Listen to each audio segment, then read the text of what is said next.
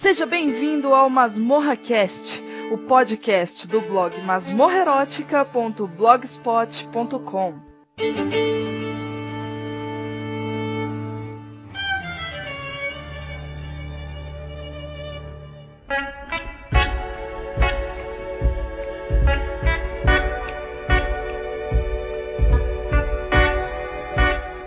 você está escutando Masmorra Cast. Aqui é a Angélica. Olá, eu sou a Poliana. Olá, e eu sou o Barão. Beleza? E estamos aqui para fazer a leitura de comentários lá do blog. E temos um e-mail hoje também, viu, Polly?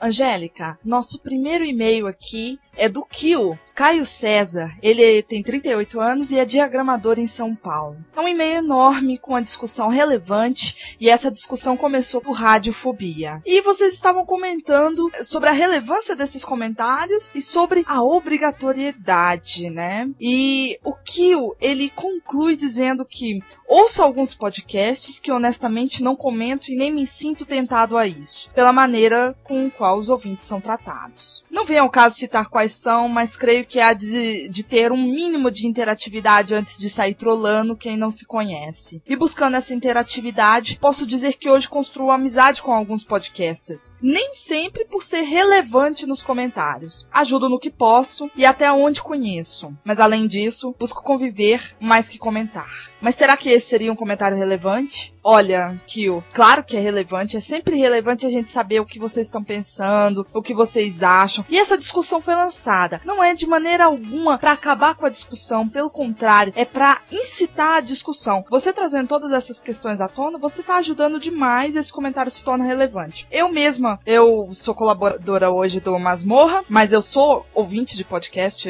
um ouvinte assídua de vários podcasts. Eu acompanho mais ou menos os 30 podcasts e eu tenho a dizer que eu também não comento muito. E, e, parte pelos mesmos motivos que você. Então é relevante sim, sabe? Foi muito bom o seu comentário. O que, vocês acham, gente? Então, eu acho o seguinte, assim, eu compreendi o que foi falado aqui pelo Kill, tá? Eu espero que aqui no nosso blog a gente nunca tenha é, tratado mal ouvinte escuto sempre os nossos podcasts desde o primeiro e a gente tem o hábito de comentar, de ser sempre simpático e tal, até para poder incentivar a pessoa a, a, comentar, né? É óbvio, né, que é que nem a gente estava conversando aqui, que você, é, você demora dias para preparar uma pauta, você, ainda mais quando é cinema, assim, você precisa ter uma opinião, uma posição sobre isso. É muito mais gratificante pra gente a gente receber um comentário, pessoa que também é, é capaz de compreender o trabalho que gerou, né, esse podcast que está online aí. Então, mas é, nós comentamos sempre todos os comentários aqui. É claro que a gente filtra um pouco a relevância, né? A gente não vai colocar primeiro, segundo, nem nada disso, né?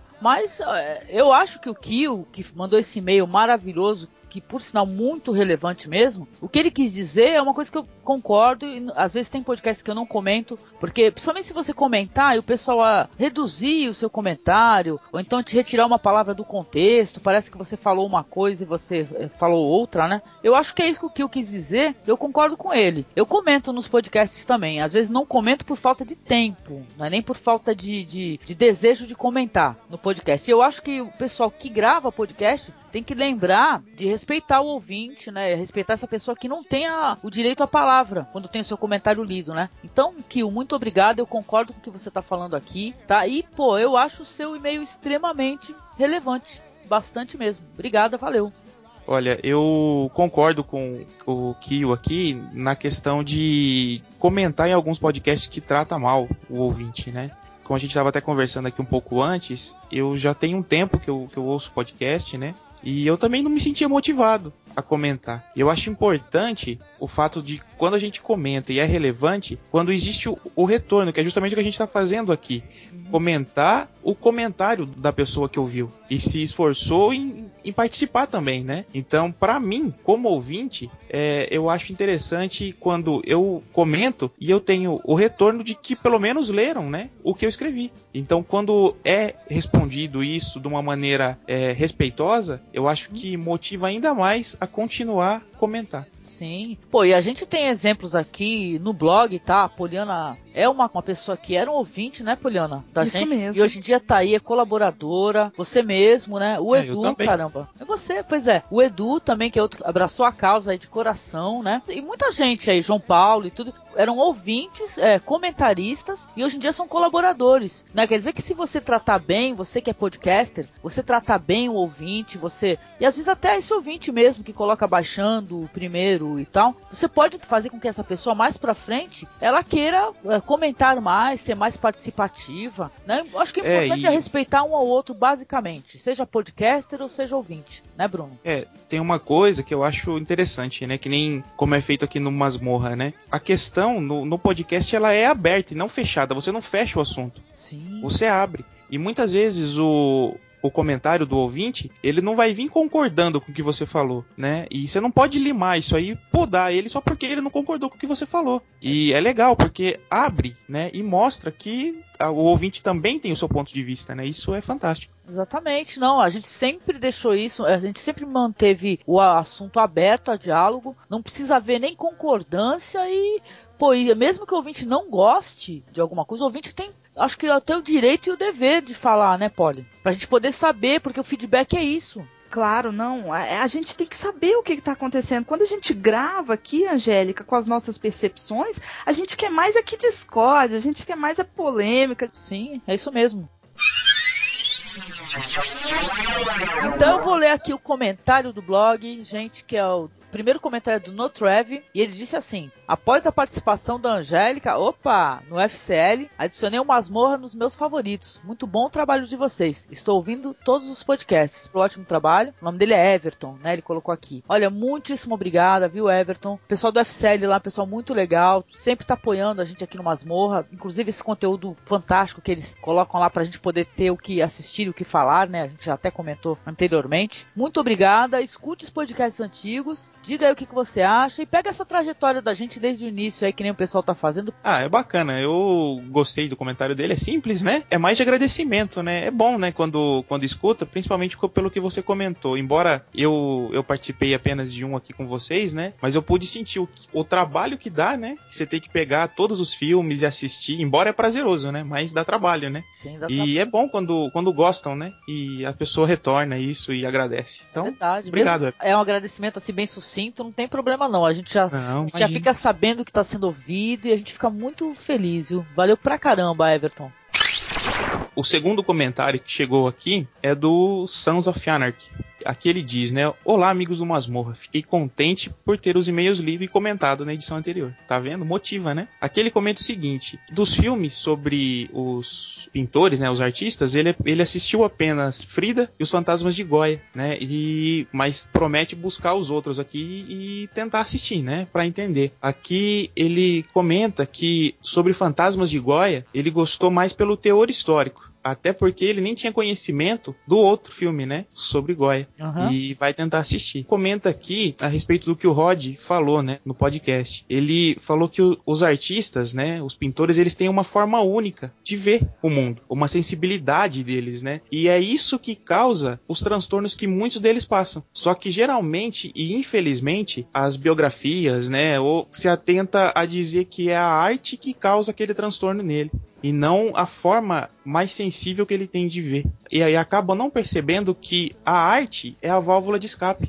né? Que nem ele citou o caso do Cramby, né? Que teve uma infância conturbada, que o pai batia nele e tal, que o desenho dele foi a forma como ele encontrou para sobreviver, né? Porque teve todo o problema de família dele lá. Ele comenta ainda aqui de um, de um outro filme que aborda um- uma coisa parecida, pelo menos do ponto de vista dele aqui, né? Sim. Que do filme Garota Interrompida. Aqui o nome dela, eu não sei dizer se eu vou usar todo o meu inglês aqui. Winona Ryder, é isso? Isso, exatamente. Então aí que ela faz o papel de uma escritora, ninguém acaba compreendendo ela, né? E ela é internada numa clínica psiquiátrica porque todo mundo acha que ela é maluca. Só que na verdade as pessoas que estão em volta acabam não, não conseguindo entender. E outro filme que ele que ele citou aqui é Incógnito. Vocês assistiram Incógnito? Eu assisti. Alguém lembra? Não, não. É um filme Lembra? que é um rapaz que ele faz uma, é, uma cópia perfeita de um quadro, uma falsificação perfeita, né? Que ele Isso. faz por baixo, ele faz todos aqueles detalhes, ele trabalha como se fosse um quadro original mesmo. Tipo assim, fica até meio em, aberto no filme se é realmente uma falsificação, né? Só que ele sabe que é, É. né? É interessante. É, que todo mundo sabe que é. É- é- eu lembro, eu assisti, ele,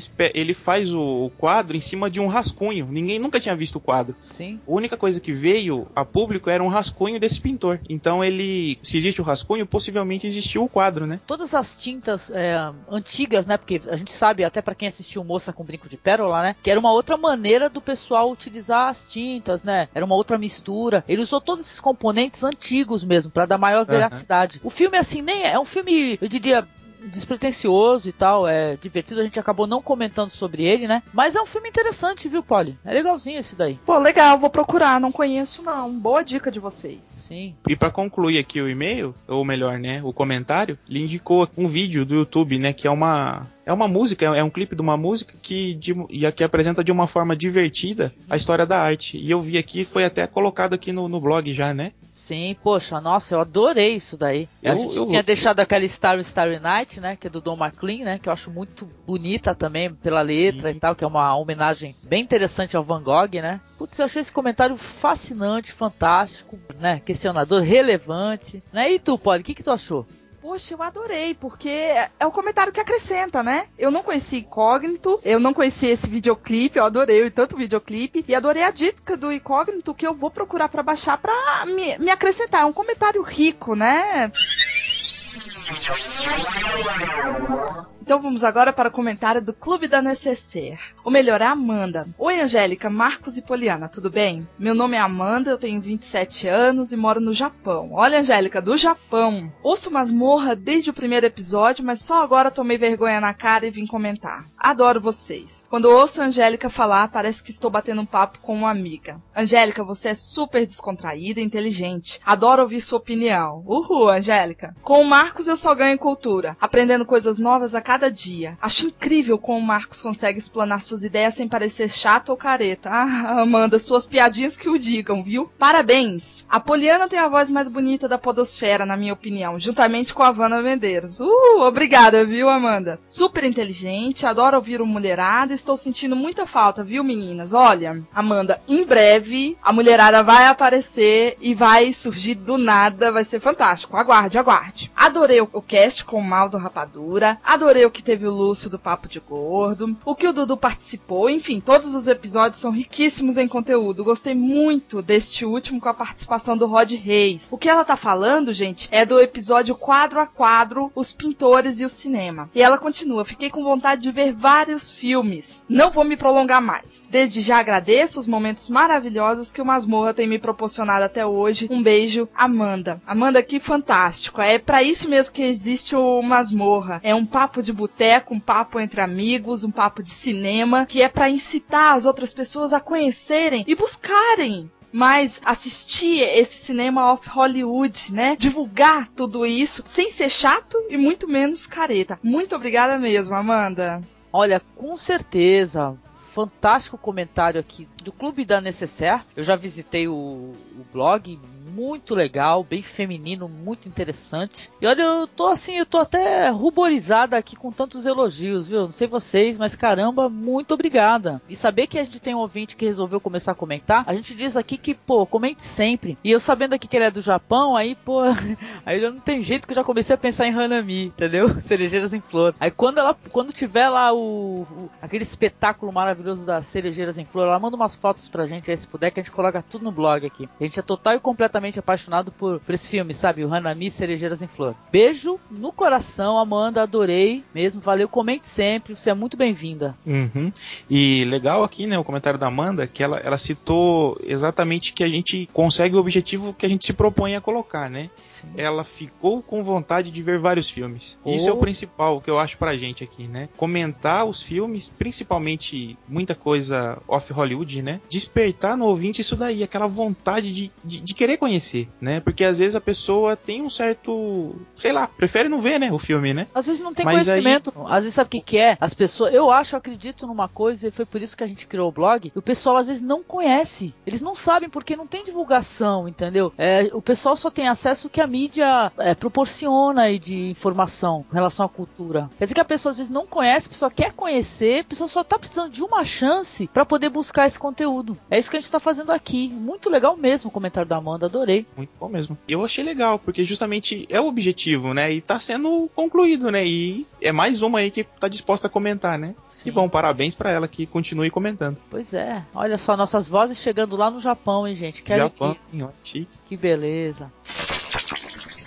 Próximo comentário aqui é do Luciano Souza, tá? E ele disse assim: Não sou conhecedor das artes plásticas, mas filme bom é filme bom, seja qual for o tema. E vai que assistindo algum eu me interesse. Massa achar o blog de vocês, viu? Porque ele achou o nosso blog através do podcast que eu participei lá do Filmes com Legenda, do FCL, sabe? Então ele disse assim: Comentários eu vi que falaram do Gaspar, diretor do Reversível, que eu acho muito massa. Eu vou atrás também, pelo visto tem coisa melhor na filmografia do cara. Opa, faça isso. Ele falou que é mais que um leitor e ouvinte do FCL e ele disse assim: que confesso que antes de escutar o pod fiquei pensando, putz, sobre artes que eu não saco quase duas horas vai ser modorrento, mas não foi. Pelo contrário, passou depressa, muito bom. No mais é isso mesmo, ouvinte novo e satisfeito. Opa, Luciano, é isso aí. A gente tenta tratar de assuntos diversificados, de cinema alternativo, é, de cinema mais autoral, sem, é, sem ser chato, né? Porque eu acho que podcast chato ninguém merece, né, Poliano? Poxa, é verdade. É isso aí, é uma conversa de boteco tomando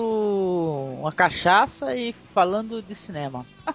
Opa, beleza. Olha, muito obrigada, viu, Luciano, pelo seu comentário. Você traz incentivo pra gente. A gente tá aqui na torcida para você continuar escutando. Valeu mesmo.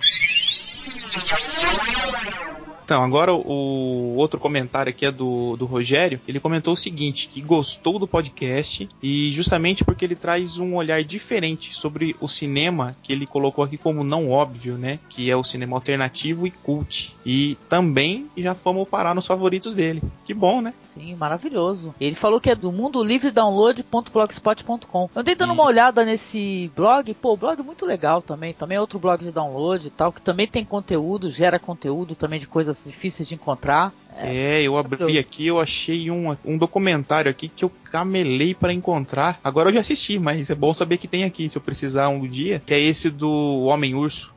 Ah, nossa, isso é fantástico. É um documentário, mostra algumas gravações que ele mesmo fez com a, com a handcam dele, que ele acabou, que acabou ficando lá, né? Mas, e, e as pessoas em volta dele, né? Os familiares, amigos, né? O documentário aborda isso. Sim, ah, é um tremendo documentário. E olha, muito legal saber que o Rogério agora também tá escutando o Masmorra Cast aqui. Ele que também acaba fornecendo conteúdo pro pessoal poder ter acesso a vários filmes. Isso é muito bom, o blog dele é muito legal. Ele linkou o nosso blog lá no, no blog dele, viu, gente? Já tem um banner lá e tudo. Ele foi lá e já deu esse auxílio. A gente já colocou também aqui no blog. Isso quer dizer que você tem aqui já um banner que direciona ao blog do Rogério. Muito obrigada, viu, Rogério? Valeu a força. Obrigada e continue comentando. Seja muito bem-vindo. Continue com a gente aqui. Puxa, uma coisa aqui que eu vi, na hora que você falou que ele linkou, você viu que ele fez um banner pra gente? Aham, tu viu que legal? Legal. Que legal. Viu isso, Polly? Depois visita ele lá, Polly. Ah, sim, pode deixar. Muito legal. Ele fez um banner, porque ele pegou a imagem nova, porra, e criou um bannerzinho e colocou lá. Uma graça, cara. Muito bom mesmo. Bacana mesmo. Legal. Pessoal, muito gente fina, né, da net, né? Tem maluco e gente boa também no meio, né? Sim, tem o- os troll, né? Mas também, pelo Uhum. contrário, tem muita gente boa mesmo, muita gente bacana. Com certeza. E agora a gente vai para um super podcast sobre um diretor que, se não é esquizofrênico, ele é multipolar. Um diretor que tem filmes muito bons, lá ao extremo, as coisas mais bonitas e mais criativas que você já viu no cinema. E esse mesmo diretor possui as maiores bombas da história. Vamos falar de Neil Jordan, não é mesmo, Barão? Eu participei pouco, né? Até dos filmes que eu acabei vendo, acho que só consegui comentar sobre um. Que eu tenho a dizer assim que eu tinha assistido alguns filmes dele, mas sabe quando se assiste assim sem saber quem é o diretor, né? Há, há muito tempo atrás, como por exemplo, Entrevista com o Vampiro e outro que eu assisti mais recente é o aquele Valente, né? Mas eu nem sabia que era desse diretor. Agora que eu fui preparar aqui pro, pro podcast, aí eu acabei vendo os filmes dele e descobri que, que era do mesmo diretor, né? Depois, tirando esse, esse Valente, né? Mas nos outros, consegui perceber muito, muitos temas comuns que ele trata, né? Até um pouco questionador sobre religião, né? Uma coisa que eu gostei nos filmes dele é que a forma como, como muda de uma hora para outra a história. Ele tá abordando uma linha, de repente dá uma reviravolta e troca tudo de lugar, e depois ele troca de novo. Eu achei muito bom, gostei mesmo, e espero que os ouvintes também gostem do podcast. E depois, quando forem procurar os filmes, também gostem dos filmes. Olha, muito legal. Eu adorei também. Confiram o podcast. Foi um podcast bem longo, com a Xana Chanchada, né, gente? Que é uma pessoa muito legal. Pois é, pessoa maravilhosa, gosta muito de cinema. Tem o blog dela lá que é o Cine Chanchada, gente, visitem, tá? A gente vai deixar linkado aqui. E ela também, hoje em dia, ela tá com a gente, que é muito legal também, que é um blog que é ela e eu acho que mais duas ou três pessoas que estão ali mantendo o blog, com muito da cultura pop, com muita música. E vale a pena visitar lá, tá? No mais, obrigada a todos aí que participaram, aí, que fizeram com que essa leitura de comentários fosse mais interessante, assim, já que a gente pôde comparar, né, opiniões. E é isso, para todo mundo que tá escutando, curtam o podcast, comentem com a gente, digam pra gente o que vocês acharam e se vocês também acharam os filmes, né? Porque tá, eu sei que tem alguns filmes difíceis para encontrar, beleza? Espero que vocês gostem, né, e, e se divirtam bastante com o podcast. Então tchau para todos, gente. Falou. Falou. Falou, tchau, tchau. Tchau, Polly. Tchau.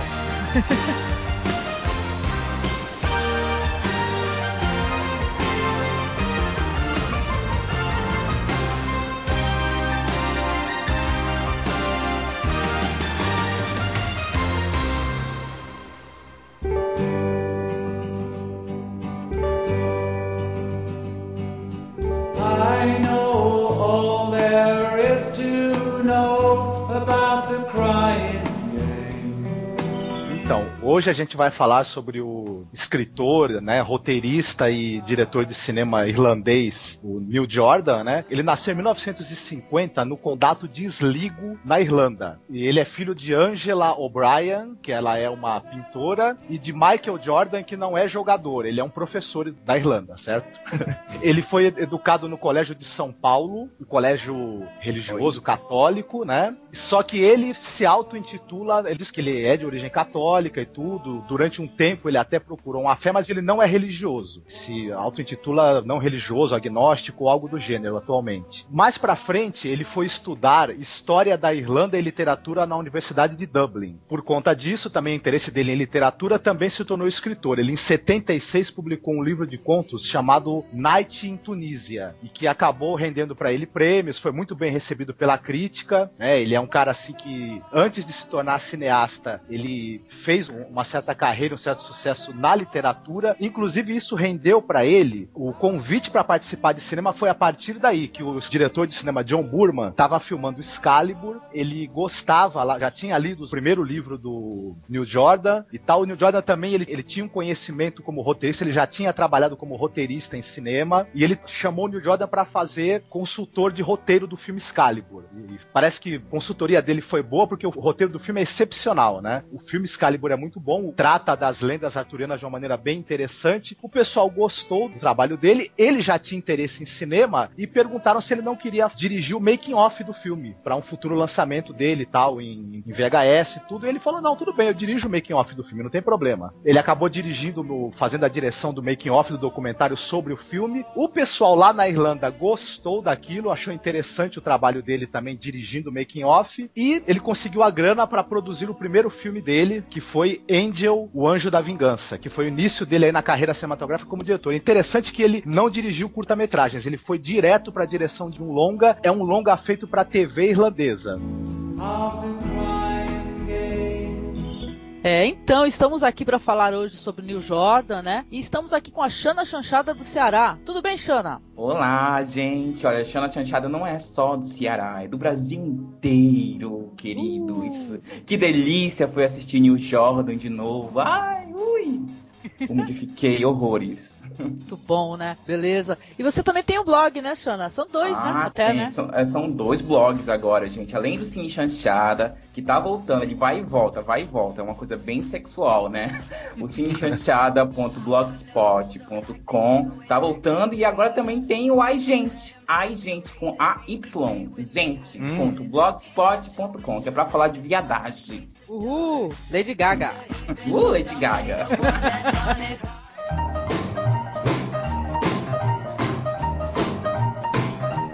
com a Poliana, nossa colaboradora lá do Trindade Ovulante. Tudo bem, Poliana? Olá, Angélica, tudo ótimo. E aqui hoje para falar de Neil Jordan, né? Não só o lixo, como também o creme de la creme desse diretor. Que tem grandes bombas e grandes filmes maravilhosos, né, gente?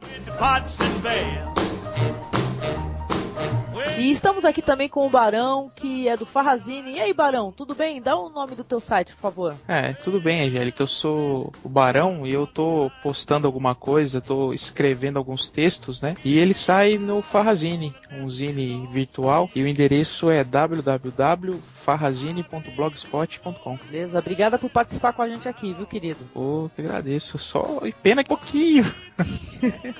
Mas já tá valendo. E o Marcos, claro, né, Marcos? Boa tarde, querido. Tudo jóia? Como estão vocês? Ah, tudo beleza, tudo joinha, perfeito. Shake. Quem viu o Angel? Eu, eu não, não consegui. Não, não consegui eu também não. Então, Marcos, fala do Angel, Marcos, porque eu também não assisti. Muito difícil de encontrar, viu? Uhum, então, demais. eu não consegui achar o filme para assistir de novo. Eu assisti muitos anos atrás em VHS. Tinha assistido Companhia dos Lobos, tinha gostado, né? E aí fui procurar outros filmes dele e me deparei com o Angel em VHS. Ele é um filme de 82, ele é produzido para TV lá da Irlanda. E ele é baseado num dos contos do livro A Night in Tunisia, que é o primeiro livro do Neil Jordan. O filme é basicamente um drama policial. Você tem a história de um, de um cara que é um saxofonista, né, chamado Danny. Ele é vivido por ninguém menos do que o Stephen Rea, né, o ator que está em quase todos os filmes do Neil Jordan, né? E nesse filme o Stephen Rea está fazendo novamente papel de Stephen Rea, né? Aquele mesmo jeitinho dele, aquele jeito contido que você não sabe muito bem o que, que o cara tá pensando, o que, que o cara tá sentindo, né? Exatamente, que acabou, que a marca registrada dele. Há quem goste, há quem não goste desse jeito dele interpretar. Então ele faz o papel de um saxofonista que tá em excursão com a banda, né? Ele presencia o assassinato do agente, né? Do empresário da banda e de uma moça surdo-muda. Ele tá escondido, né? Quando ele presencia esse crime ele, e ele só vê que o assassino ele usa um sapato ortopédico. É a, a pista que ele tem, né? Para tentar descobrir o porquê que aconteceu esse assassinato. Ele vai mais para frente descobrir que esse agente da banda estava envolvido com o crime organizado, estava envolvido no esquema de extorsão e ele vai atrás munido de um. Ele é um saxofonista. Ele larga o saxofone e, e, pega uma submetralhadora e vai atrás dos responsáveis por esse crime e tenta matar um por um. Esse filme tem de interessante duas coisas. Em primeiro lugar, a partir do momento que ele assiste ao crime, o filme começa a tomar um rumo narrativo que tudo parece um pesadelo. O filme tem um clima de pesadelo. Um pesadelo que vai se tornando cada vez mais sombrio, mais violento e mais terrível. A vida do cara se transforma no inferno. Ele vai se desestruturando psicologicamente a violência que ele presencia, que ele começa a cometer, vai mexendo com ele, transformando ele completamente. Esse filme é visto por muitos como uma metáfora também da relação do povo irlandês com a violência que acontece por conta do embate entre os soldados ingleses, a presença militar inglesa em território deles, e o IRA, o Exército Republicano Irlandês, e a escalada de violência que aconteceu aí na Guerra Civil, que foi a cisão entre as duas Irlandas e etc. O filme chamou atenção, foi um certo sucesso de crítica entre os críticos da, irlandeses e todos os críticos ingleses, inclusive. E aí o filme, que era para ser um filme de TV, acabou sendo distribuído nos cinemas. Ele ia ser distribuído por um cara que é o Stephen Woolley, né, que era um cara que era distribuidor de cinema e ele estava interessado em se tornar produtor também de cinema. E ele acaba virando o cara que vai ser o produtor de quase todos os filmes do Neil Jordan daí para frente. Bom, esse daí eu não assisti, pelo jeito nenhum dos outros conseguiram assistir, porque é difícil de localizar. Esse é um filme que, por sinal, acho que tinha na Cinemateca de Santos Santos, né, Marcos? Lembra? Exatamente, foi através da Cinemateca que eu assisti. Muito bem. Pois é, porque caramba, não consegui reassistir esse filme. Mas, ó, foi o início da parceria dele com Stephen Rea, né? O que, que você acha, Poliana, né? De Stephen Rea como ator? Olha, eu acho que ele é um ator, Angélica, que tem a mesma cara sempre, né? Ele não. ele tem a mesma cara sempre, o mesmo jeito, mas ele encanta. Sim. Ele encanta até. E- Eu acho que o clímax da atuação dele é o The Butcher Boy, que a gente vai falar um pouco mais, né? Mas ele vai encantando, ele segue com, com uma boa narração, é uma atuação quase que estável, né? Até porque ele não muda de cara em todos os filmes, mas é- eu acho que é um, um- um personagem interessante, é um ator interessante, sim. Eu só queria saber de uma coisa, que eu tenho dúvida nessa filmografia e nessa biografia de Neil Jordan. Se esse casinho que ele tem com Stephen Rea é caso de neca. Porque, olha... isso aí não pode ser caso de neca. Porque o cara é feio, tá? E o cara fez, assim, os mesmos personagens sempre... Mas tá lá em todo o filminho dele. Não acho que tem a ver com a nacionalidade também, né? Aquele, ah, um amigo ajuda o outro, vem cá que eu te como um pouquinho e tal, né?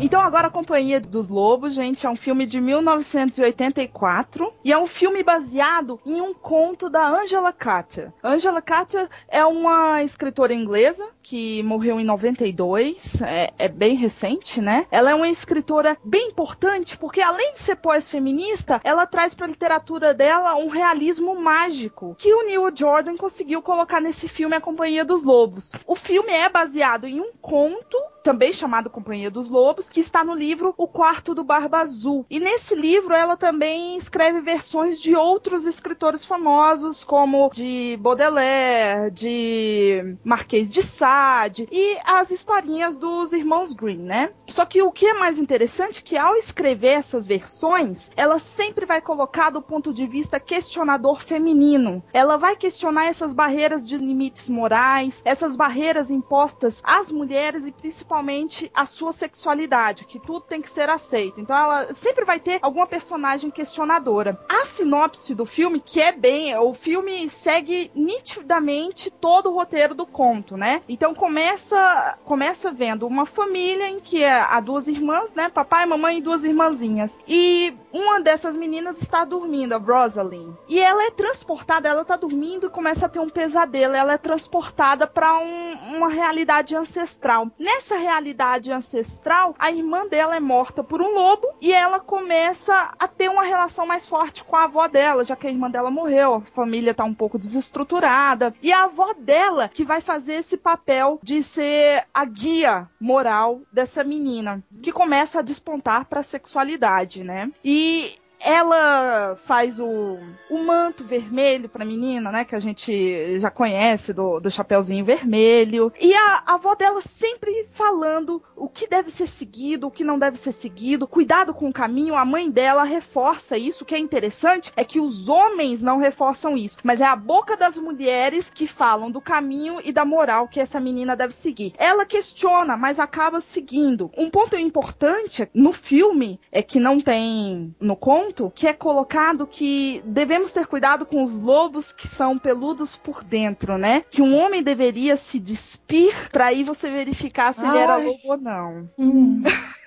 E é bem interessante porque é aí que a gente vai ver o caráter sexual de tudo. A gente vai vendo que essa menina, a Rosalind, ela vai questionando a avó dela, mas por que isso acontece? Mesmo que ela vá repetindo o que a avó vá falando, ela vai pensando sobre tudo isso. Por que não sair do caminho? Até que ela se rende ao caçador, que não é bem o caçador que a gente vai descobrir depois que é um dos lobos também. Mas o final é surpreendente porque nós vamos verificar se essa menina vai aceitar ou não a sua sexualidade. Ela vai abraçar a sua sexualidade na totalidade do que essa sexualidade pode vir a trazer para ela. A moralidade, né, na significada na vovó, morre mesmo e não retorna à vida e a menina segue livre com a sua sexualidade à tona. Então é um livro surpreendente e ainda mais o filme eu considerei uma adaptação perfeita. O que é interessante também é notar que já começa aqui a partir desse filme uma amizade entre Neil Jordan Jordan e a Anne Rice, porque esse filme é citado em um dos livros da Anne Rice, lá na História do Ladrão dos Corpos, que é citado como um dos livros favoritos do Louis. É bem interessante. Bom, eu queria destacar nesse filme a atuação espetacular da Angela Lansbury, que a vovó. Que a faz, a, faz a vovó. Ela já é uma atriz veterana, né? Esse filme é uma produção Inglaterra e Estados Unidos, né? Tal, então ela tá fascinante. Eu concordo com a Poliana que ela encarna exatamente essa moral, né? Toda essa pressão social que existe em cima da. quando ela tá se abrindo pra sexualidade, ainda mais nessa época, essa época de sonho, esse, esse passado, né? Mítico que o filme trata, a mulher não era dona da própria sexualidade. Quando ela aflorava a sociedade, tinha que ter um meio de controle. E os contos de fada também, essas histórias histórias de lobos. É claro que aquele manto vermelho é a primeira menstruação, o lobo é, são os olhares masculinos para aquela sexualidade que está aflorando e tem que tomar cuidado com aquilo. Tudo isso é mostrado de uma maneira interessante, realismo mágico. É um filme fantástico, ele fez muito sucesso nos festivais de cinema de ficção científica, de cinema de terror e de cinema fantástico. Ele ganhou prêmio, não sei se ele ganhou prêmio, ele foi ele, indicado para prêmio no Festival de Cinema Fantástico de Avoriaz, que é um festival importante pra caramba do cinema aí de horror. O público de cinema de terror gosta bastante desse filme porque ele tem uma cara, né, um visual de terror gótico. Dou um destaque, né? O filme é todo maravilhoso, é fantástico, né? Mas eu dou um destaque para cenas de gore que o filme tem, né? De transformações são impressionantes. A, a cena que ele rasga a pele, para de dentro dessa pele sair um lobo é impressionante, gente, para um filme dessa época, sabe? Exatamente. Esse é um filme Não, contemporâneo da, do lobisomem americano em Londres? Ele é dos anos 80. Você percebe que o filme ele, ele, se utiliza dessa linguagem do terror e do terror dos anos 80. Ele usa mecatronic, ele usa maquiagem, os recursos que a época tem. Eu acho que vale ressaltar também que é uma das primeiras vezes assim que ele vai então brincar um pouco com a religiosidade do povo dele, né, do povo irlandês. Tem uma cena que a vovó tá falando que os lobisomens nascem são filhos de padres, né? Então tem lá ela falando, desrespeitando descaradamente o padre, né? O padre deixa até cair o galho na cabeça da velha. que tá ao lado, exatamente. né? Olha só, eu só queria ressaltar isso, que eu acho interessantíssimo durante a filmografia dele todinha, que ele vai dar umas beliscadas assim no povo irlandês, de alguma forma. Ele seja na religiosidade ou seja no comportamento violento, né? Sim, patriotismo, religiosidade, né? Eu acho que ele trabalha isso o tempo todo. E mais do que tudo, ele trabalha o amor, de diversas maneiras e de diversas perspectivas de amor. Assim, é muito legal. Vou falar só um negocinho, tá? Mas Sim. pro último lobisomem, eu daria facinho, facinho. ah, bonitão, né? O último lobisomem lá. O Stephen Rea também. Olha, aquela cena que tem a, a cabeça do Stephen Rea, acho que era um, um latão com leite, algo do gênero, assim, é impressionante. É muito Sim, muito bonita. boa, Jéssica. Muito linda mesmo, assim. Ele é visualmente impressionante, além de tudo.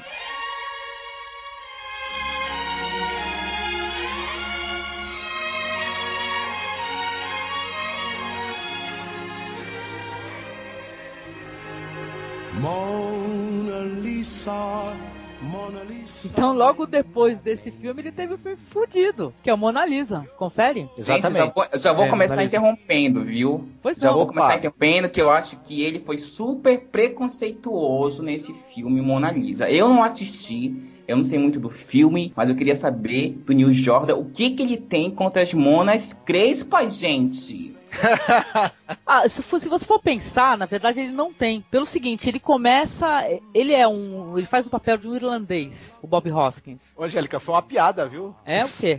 Essa ideia da Xana foi uma piada. Sim, Angélica, não, mas eu... não pegou. O que, que ele tem contra as monas crespas? Entendi, eu não saquei. Essas piadas aí eu boio em tudo. Eu não, não pego nenhuma, saibam disso.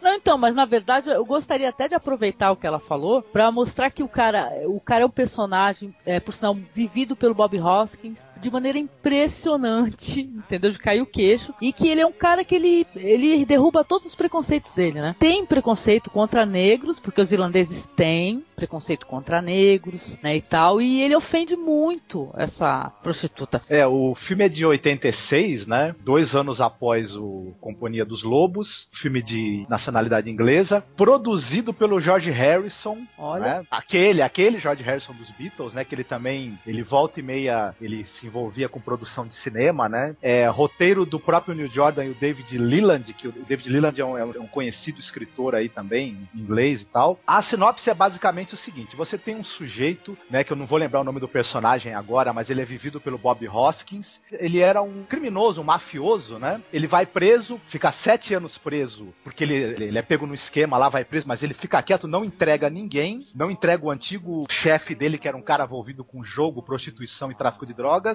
Ele vai preso, fica quieto lá, assume, assume a, a bronca. Sete anos depois ele sai, ele tá desempregado, precisando sobreviver, vai procurar o antigo chefe dele, mafioso e tudo. Ele, ele já não pode mais ser reintegrado na, na organização com o, o, papel que ele tinha antes, ele decaiu. O cara fala pra ele: olha, tem um trabalho para você. Você vai ser motorista de uma garota de programa. É o que eu posso te arrumar por enquanto. O chefe dele é vivido pelo muito bem, inclusive pelo Michael Caine, né? Então ele aceita esse emprego, é uma garota de programa de luxo, ele, ele tem que dirigir, levá-la até o local, o hotel onde ela tem os encontros, protegê-la, e só que aí é que tá o complicador de tudo. Ele começa a se interessar por ela. Aos poucos ele vai desenvolvendo uma paixão por essa mulher. Ao mesmo tempo, o chefe dele não colocou ele para ser motorista dela à toa. Ele tá interessado que alguém possa segui-la, possa informar quem são os clientes dela, especificamente um cliente que ela tem que é muito rico, porque ele tá interessado em fazer um suborno em cima desse cara. Ao mesmo tempo, ela também tá interessada no, no Bob Hoskins, no cara que esse cara que é o, vai ser o motorista dela, por outros motivos. Como ele conhece o submundo, ela acha que ele pode ser utilizado também por ela para encontrar uma certa pessoa que ela não vê há muito tempo,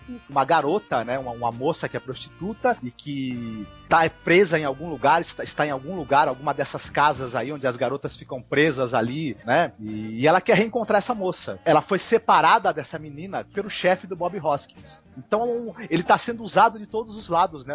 Sem saber. E ao mesmo tempo ele vai cada vez penetrando mais profundamente nesse, nesse amor que ele tem por ela. Ela pede que ele procure essa garota e ele vai também fazendo um tour pelo submundo da prostituição ali de uma maneira muito interessante, viu? Bem curioso também isso. Eu assisti o filme hoje, né? Fantástico. Uhum. Nunca tinha assistido. Eu fiquei muito impactada pelo filme. Eu achei o Michael Caine maravilhoso, como sempre, né? Que atuação que ele tem. Mas eu fiquei mais impressionada com a atuação do Bob Hoskins. ele recebeu o prêmio em Cannes pela atuação dele. Esse filme ele, ele, ele recebeu 13 prêmios internacionais. Ganhou o prêmio em Cannes, ganhou o prêmio no Festival de Berlim. Ele foi o grande sucesso de crítica do, do Neil Jordan. É, arrasou, né? Tanto que logo depois desse filme aí que o Neil Jordan simplesmente foi para Hollywood. Detalhe, esse filme também foi sucesso de público, foi exibido nos cinemas aqui no Brasil, viu? Com sucesso também. É um grande filme, viu? Eu acho muito interessante. Tem até a música do Phil Collins, gente. Olha como é que ele é badaladinho. né, pô? É, eu não consegui assistir ainda, era um dos últimos filmes que eu tinha colocado para assistir.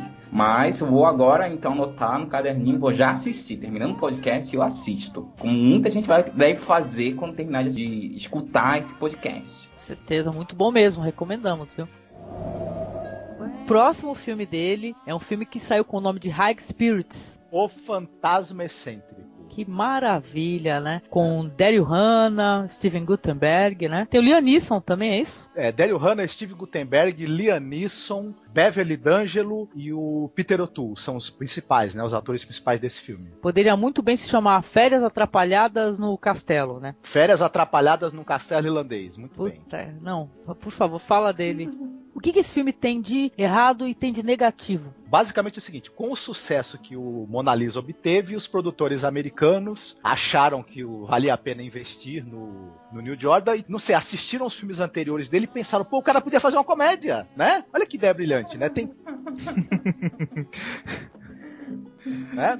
E aí, uma comédia com Steve Gutenberg, olha que beleza, né? Tudo a ver com Neil Jordan. A única coisa que a gente consegue enxergar de Neil Jordan nesse filme é que ele tem uma fotografia primorosa, muito bem, muito bonito visualmente, né? Pra uma comédia. Agora, o roteiro é aquela coisinha, é, é um Peter O'Toole é um nobre, que é dono, é herdeiro de um castelo na Irlanda, tá cheio de dívidas, vai perder o castelo e resolve transformar o castelo numa atração turística para estrangeiros, né? Com o detalhe que ele tenta dar a entender que o castelo é mal assombrado. Só que o castelo é assombrado de verdade, né? Os, os hóspedes que, que vão para lá acabam descobrindo que o castelo é assombrado de verdade. É assombrado inclusive por dois fantasmas, que é um casal que o marido matou a esposa na noite de núpcias por ciúme, que é o Liam Neeson que interpreta esse fantasma do marido e a Debbie Hanna, que é a tal esposa assassinada que assombram esse castelo. Vai ter aquela história do, do Steve Gutenberg se apaixonar pelo fantasma da Daryl Hannah, aquele andamento todo que a gente já conhece, né? O, o, a mulher do Steve Gutenberg, que é feita pela Beverly D'Angelo, vai se apaixonar pelo fantasma do Liam Neeson. E, enfim, o filme vai caminhando assim para um. O filme até começa bem interessante, mas vai caminhando assim para algo bem vexaminoso para perto do final, né? Não fez sucesso nenhum, nem de crítica, nem de público, nem de nada. Foi um fracasso. Foi um, é um filme bem caro, viu? Quem se der o trabalho de assistir vai ver que foi um orçamento assim bem, bem gordinho que o Neil Jordan recebeu e o filme é basicamente um desastre. O único ponto positivo foi que o Neil Jordan aí trabalhou pela primeira vez com o Liam Neeson com a Beverly D'Angelo. Ele vai fazer dois grandes filmes com esses dois atores mais para frente.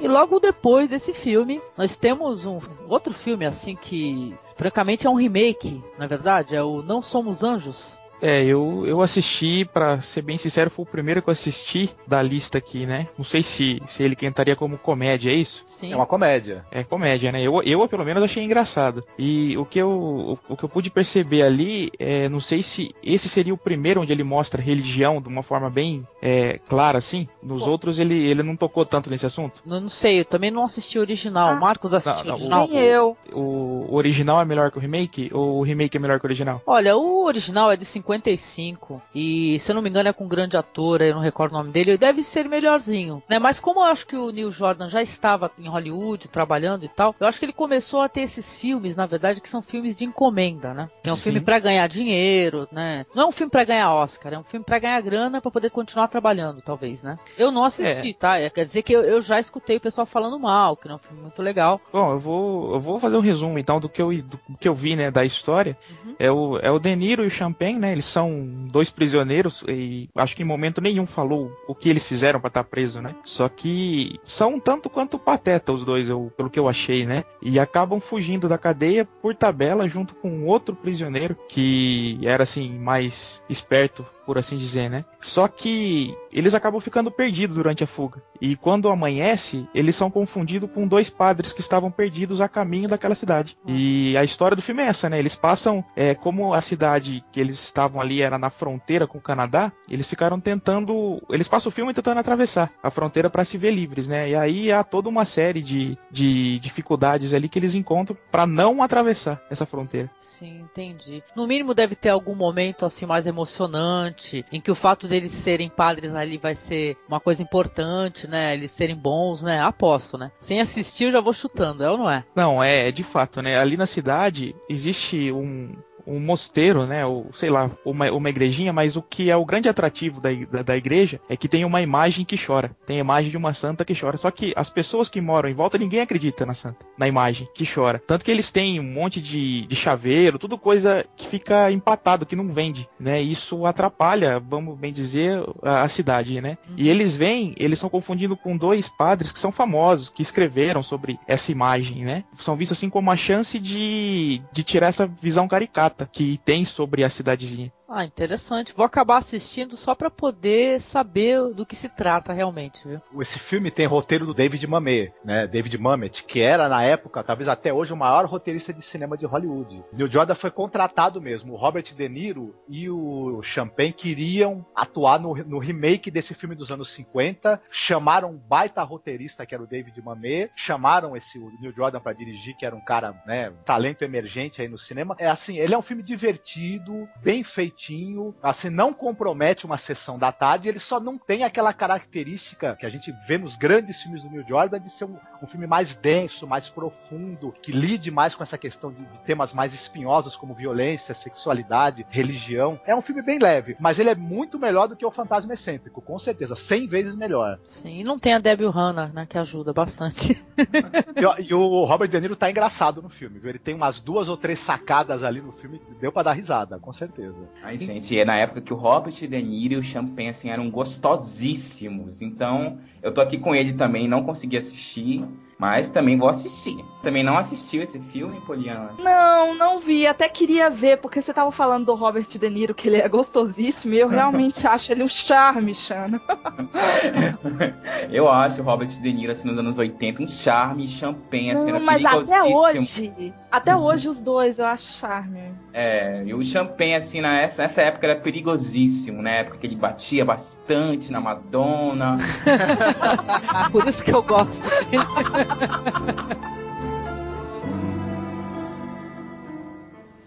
And now the purple dusk of twilight time steals across the meadows of my heart.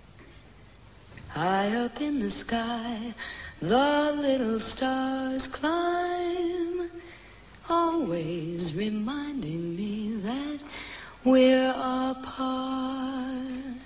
Em 91, ele volta para Irlanda e ele faz uma adaptação de mais um dos contos do livro dele, A Night in Tunisia, que é o filme The Miracle, que no Brasil recebeu o nome de A Procura do Destino. Que título horroroso, né? Tinha que ser, né? No Brasil, ah, A Procura horroroso. do Destino, horrível. Pô, mas ó, pelo que eu fiquei sabendo, também não consegui ver, mas eu dei uma pesquisada. Esse é um bom filme. Ele começa já a tratar de temas mais polêmicos, né, Marcos? Exatamente. É, falando rapidinho, esse filme tinha trabalhado com a Beverly D'Angelo no filme O Fantasma Excêntrico. Ele chamou a Beverly D'Angelo para fazer um projeto dele mais pessoal, que é justamente esse filme The Miracle. A história basicamente é o seguinte: você tem dois jovens, né, na faixa assim de 17 anos, um garoto e uma garota, que eles têm um hobby. Eles ficam olhando as pessoas na rua e tentando imaginar histórias para essas pessoas. Quem seria aquele fulano que tá sentado ali na, na lanchonete tomando um café? Eles ficam olhando as pessoas na praia também e tentando imaginar histórias para aquele pessoal. A garota quer ser escritora ela e o rapaz ficam tentando pegar, é, imaginar essas histórias para ser roteiros, né? Para ser plots para os futuros livros que ela quer escrever. O rapaz, ele é saxofonista, ele toca com o pai na noite. Parece que a mãe morreu quando ele era muito pequeno, ele não se lembra dela. Bom, nessa história que eles ficam aí observando o pessoal da cidade, observando os turistas, tentando inventar histórias, eles se ligam numa senhora, numa, numa mulher, né? É, numa mulher muito bonita, muito interessante que acabou descendo do trem. E eles começam começam a inventar uma história para ela. Pô, essa mulher aí que tá descendo do trem de óculos escuros, toda misteriosa, eu acho que ela deve ter matado o marido. É... Nessa que eles começam a inventar uma história pra essa, pra essa moça que eles vêm saindo do trem, ele começa a se interessar por ela. E ao longo do filme ele vai se aproximando dela, vai começando a haver um romance, né? Um... eles vão tendo uma atração um pelo outro. Quando o pai dele descobre que ele tá se aproximando dessa mulher que desceu do trem, ele fica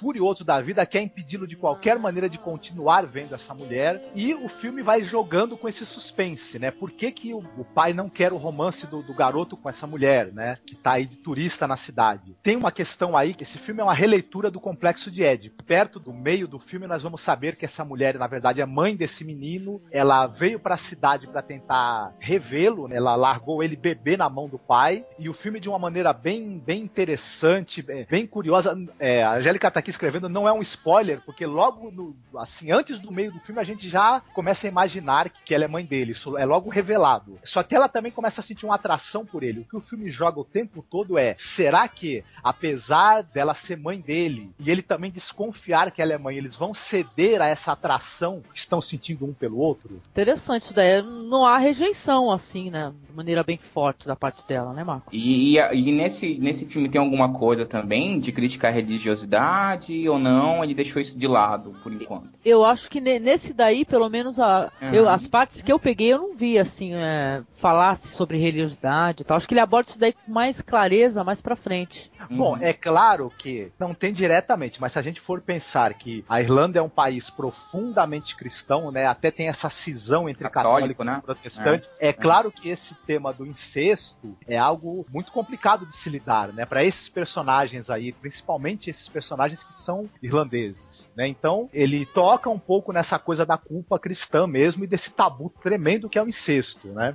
É um filme muito bem realizado, uma narrativa espetacular, o uso espetacular da trilha sonora, como já virou marca registrada do New Jordan, é um filme que vale muito a pena. É um filme barato, é um filme de 1,99, um orçamento assim bem pequeno mesmo, mas ele conseguiu fazer um drama muito interessante e esse filme ele é, ele é muito bem recebido pela crítica também. Ou seja, o diretor ele não teve um grande orçamento e fez um grande filme com um roteiro bem interessante, né? Já dá para partir daí a ideia que não é necessário você ter uma fortuna em mãos, né? Para você fazer o melhor filme do mundo, né? É um conjunto de fatores, né? E nesse filme tem a Beverly D'Angelo cantando maravilhosamente, gente. Que eh, o Marcos não sabia, até nessas férias frustradas aí da vida aí que a gente vai assistindo, né? Na sessão da tarde até eu já tinha visto ela em outra ocasião cantando. Nesse daí dá pra você ver ela cantando maravilhosamente. É muito bonito isso daí. É o melhor papel da vida da Beverly D'Angelo. Ela tá espetacular num Sim. filme que quase ninguém viu, né? Ela tá até melhor do que em um outro papel também, que eu acho que é um dos melhores papéis dela, que é no Hair, né? Exatamente. Ela tá mais apagada no Hair. Aí ela tá atuando muito melhor. Tá bem interessante mesmo. Quer dizer que é um filme que vale muito a pena e é mais um filme difícil de se localizar, viu?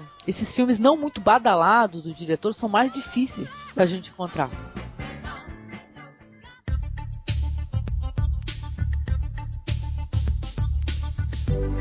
Eu vou mostrar como Tia Shana também arrasa nos vocais, porque a gente vai falar agora de Traídos pelo Desejo. Já começa com aquela música maravilhosa When a Man Loves a Woman. Ai, é uma delícia! É, gente, então, para falar um pouquinho da, da, sinopse do filme, né? Fala sobre um, um militante ali do exército revolucionário irlandês, que é o IRA, né? Então, é, sequestra um militar, acho que é um militar inglês, né? Se, Isso. Se, né? Sequestra um militar inglês, que é interpretado pelo Forrest Whitaker. Pra quem não lembra, é aquele cara que fica, parece que tá com o olho fechado, né? Uhum, é, tem uma deficiência, né? No... É, mas é um ator esplendoroso, uhum. maravilhoso. E ele, ele acaba tendo uma relação, assim, de amizade muito grande com Forrest Whitaker. Forrest Whitaker fala de uma paixão que ele tem, né? É, por uma moça que tá lá fora. Só que essa moça é uma moça com surpresinha, que nem a Titi aqui, né? E, e é maravilhosamente bem interpretado por um ator que eu esqueci o nome agora, mas acho que é o primeiro filme dele, acho que está introduzindo esse menino no, no, no cinema. E lida com vários temas que a gente vai ver durante a obra do Neil Jordan, né? Para mim, assim, então, antes de a gente começar a comentar, eu queria falar só de uma coisa que me, uma, uma imagem que me deixou assim é, engasgada de tão bonita que é a fotografia dessa passagem do filme, que é a imagem da Nossa Senhora, que tá lá no cativeiro, né? Quando, então, no início do filme, é, esse cativeiro é atacado pelos militares ingleses e a imagem de Nossa Senhora quebrando ali, né? Então, isso deve ser muito forte na época, ainda mais para quem foi assistir o filme nos cinemas. Mas foi um filme que fez tanto sucesso que foi o filme que concorreu ao Oscar, se eu não me engano, né? E Oscar de melhor diretor, é Oscar de melhor ator também pro Simpery, é isso? Sim, o próprio Jay Davidson, né? Também parece que recebeu o prêmio e tal. Ganhou de melhor uh, roteiro original. Sim, ganhou de melhor roteiro original e que tem uma trilha sonora também maravilhosa. Não é só porque trata de um, de um filme que já trata da homossexualidade, mas é com certeza um dos meus prediletos, está na minha top 10 de, de filmes é, de toda a minha vida, que eu gosto muito. Apesar de ser o primeiro filme que eu assisti do Neil Jordan, ser o The Butcher Boy, eu acho que o The Crying Game dá aquele puxão pra gente, assim, de ver como os filmes dos anos 80 tinham um poder muito grande, assim, de, de, de influenciar o que vinha mais pela frente, né? E ah, eu acho, eu acho escândalo, escândalo, escândalo, escândalo. É lindo, é lindo, maravilhoso. Pô, e o Stephen Rea, né, que normalmente ele tá tão apagado, nesse filme ele tá, eu achei que ele tá bem melhor, viu, do que em outros filmes que ele trabalha com o diretor, viu? E o personagem dele é lindo, gente. Ele é um guerrilheiro que tem coração. Impressionante, um trapalhão, né, no final de contas, né? Muito legal. Engraçado assim, né, que o diretor ele começou a é, falar sobre homossexualidade de uma maneira bem, sabe, tem um no frontal, né, e tal. É, é bem aberta, né? Sim, muito aberta, muito bonita. Extremamente aberta, gente. Não, eu vou, eu vou, um barato assim que quando eu vi esse filme a primeira vez, eu não percebi, assim, eu não achei que o rapaz ele tinha uma aparência masculina, eu achei total e completamente feminino. Foi uma surpresa, inclusive, para mim, pro, pro terrorista lá, que eu acho que aquela imagem dele, a cara que ele, na hora que ele senta na cama, ele olha assim, é maravilhosa. Tinha que botar Ai, gente, mas eu fiquei espantada, foi com o tamanho do negócio.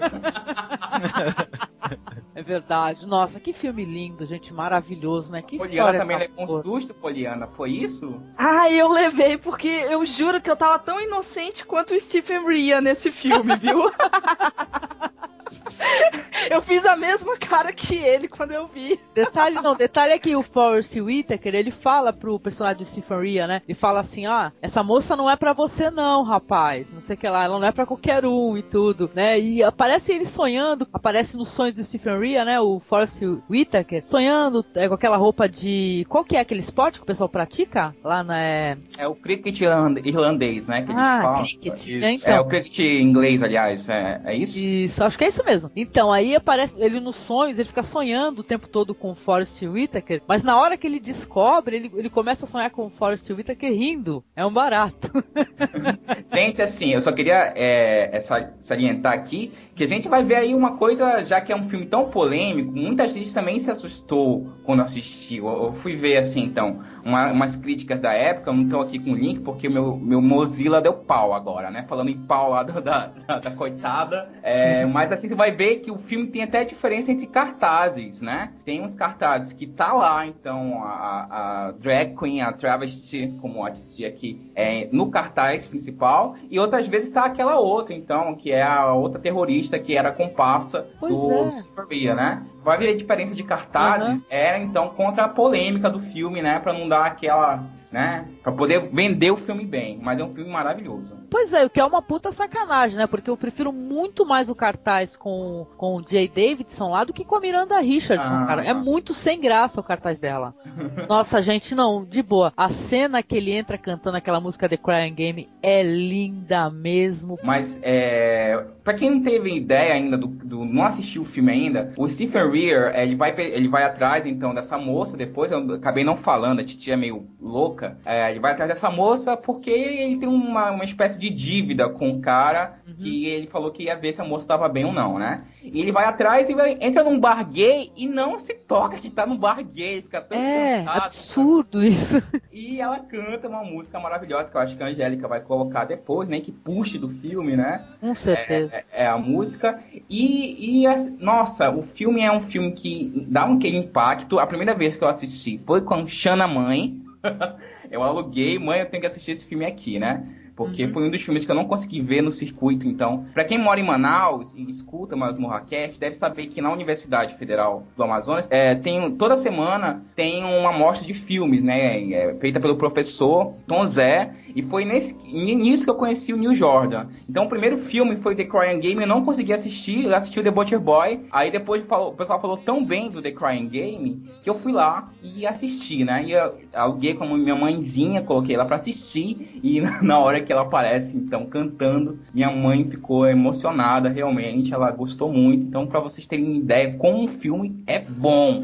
É ótimo. Não, só pra. eh, que a Shana tinha falado dos dois cartazes, tem um motivo pra você ter dois cartazes diferentes. O cartaz original do filme era com o Jay Davidson, né? Que é a Jill no filme. Só que esse, esse é um filme de baixo orçamento também. Não se esperava que o filme fosse um grande sucesso. Era um filme modesto. Como ele acabou estourando, né? Fez um sucesso tremendo. Quando eles foram fazer a divulgação do filme fora da Inglaterra, aliás, né? Eles resolveram vender o filme como um suspense policial. Tem a Miranda Richardson na capa, porque ela era a atriz mais famosa entre todos os que estavam atuando ali no filme. Ela era a mais conhecida Ah. entre eles. Pô, Aí, aí tentaram vender o filme como um policial, né, com a Miranda Richardson. E, e isso acabou também, acho que muita gente foi assistir o filme desavisado, achando que ia haver um filminho aí de policial, meio ação e tudo, e se depararam com o Bilal do Jay Davidson naquela cena espetacular, né? É, eu não sei se eu tô falando besteira, mas mais pra frente eu acho que a gente vai ter uma homenagem até o cartaz do, do filme.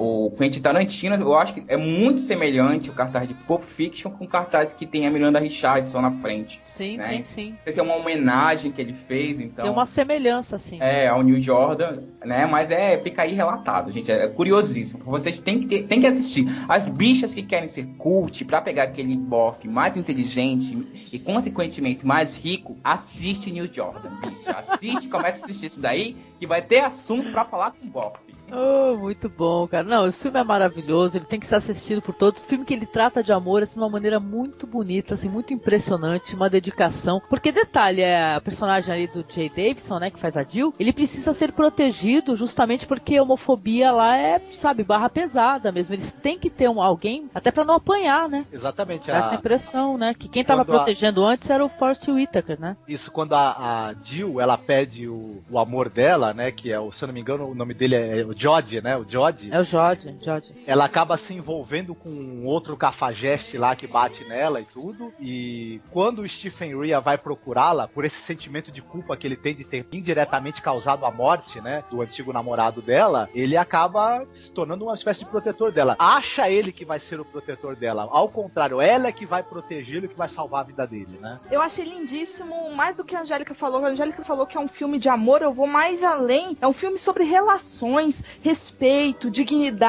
É lindo como é tratada a relação do dela, da Jill ser, ser travesti. É fantástico, porque não há nenhuma agressividade, não há nenhuma alusão, não há grosseria, não há vulgaridade. Tem aquela delicadeza, sabe? É, é lindo. Eu adorei o filme também, viu? Fantástico. É, a relação entre os dois, por mais que ele se sinta repelido depois daquele no frontal, é um repelimento, mas não, não perde ali o respeito. A Jill continua tendo a dignidade dela enquanto mulher, digamos assim, sabe? Eu senti que não houve perda nenhuma ali. Muito bonito. Mais pra frente a gente até esquece que a Jill é uma travesti. A gente se importa tanto com o roteiro que é muito bem, bem trabalhado, uhum. que a gente uhum. esquece disso, né? É, é lindo mesmo. É, é, você falou um tópico interessante, Shana, do roteiro. É, esse é um dos filmes do, do Neil Jordan que não inicia, mas é, é um dos filmes que a gente verifica o que, que o Neil Jordan gosta de fazer. Ele já vem com a história feitinha que a gente olha e fala: Hum, já sei o que, que vai acontecer, né? Que saco. E depois ele vem te dar várias rasteiras assim que você não sabe mais onde você tá, qual é seu nome. E isso é muito bom. Principalmente o final, que é um dos melhores finais que tem assim, para mim, em todos os filmes que eu já assisti. Né? Os 10 minutos finais do filme é, é maravilhoso né? Esplendoroso. Esse filme me lembrou uma coisa que ele tem uma relação com Mona Lisa que eu acho que é interessante. O que a Poliana também falou, que você acha que a história é aquele roteirozinho já meio padrão que a gente está acostumado nesse tipo de filme e ele dá uma surpresa sempre. Outra grande surpresa nesse filme e no Mona Lisa é justamente em determinadas cenas onde vai explodir a violência, quem acaba praticando a, a, essa violência é justamente a pessoa que parece ser mais frágil, que tá ali para ser protegida, é ela que acaba acaba entrando com força para decidir a situação, tanto no Mona Lisa quanto no, no The Crying Game, no, no Traídos pelo Desejo, para decidir o destino de todo mundo ali. E é uma Nossa, coisa constante na filmografia dele, é aquela pessoa que é mais fodida, ela nunca perde o bom humor, né? Ela tá sempre ali com um sorriso no rosto, é, tá sempre. E a Jill, assim, é uma pessoa que é fudidíssima da, da vida, né? Perdeu um grande amor, mas ela tá ali, sempre sorrindo, sempre tratando o personagem do Stephen Rea muito bem, sempre falando de amor, né? A Jill chama ele toda hora de amor, ele pede pra não chamar, ela chama de querido. É, é muito legal. A gente tem que assistir para poder, então, olha, é essencial, assim. Na sua filmografia de vida, assim, assiste esse filme que é obrigatório. Esquece um pouco Lua Nova, um pouco Eclipse, bicha, e, e, e se fica culta, pelo menos por uma hora, uma horazinha.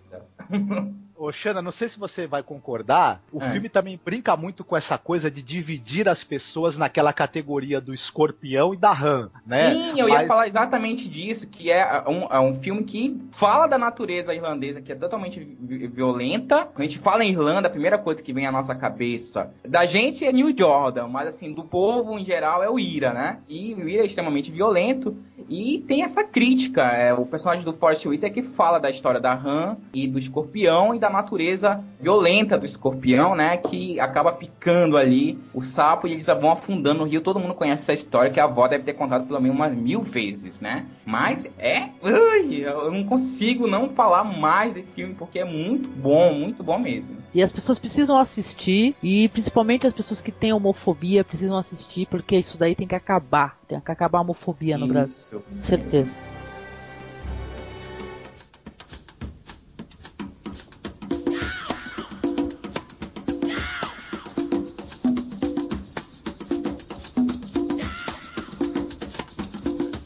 Pô, grande sucesso, né? Logo depois na filmografia do Neil Jordan, que é o Entrevista com o Vampiro. Caramba, quem não assistiu isso, né? Então, Entrevista com o Vampiro, grande sucesso de 94. Olha, ele tá na lista, gente, de um dos filmes mais vistos, um dos filmes que mais. filmes de vampiro que mais arrecadaram na bilheteria. Então, é o filme Entrevista com o Vampiro de 2004. Ele é a adaptação dos livros da Anne Rice. Mais uma adaptação literária aí na lista do Neil Jordan. É um filme de vampiros que. vampiros que não têm medo de crucifixo nem de água venta, mas vampiros que não brilham no sol, ainda bem, né? Porque essa nossa fase de vampiros purpurinados tá uma loucura. Ai.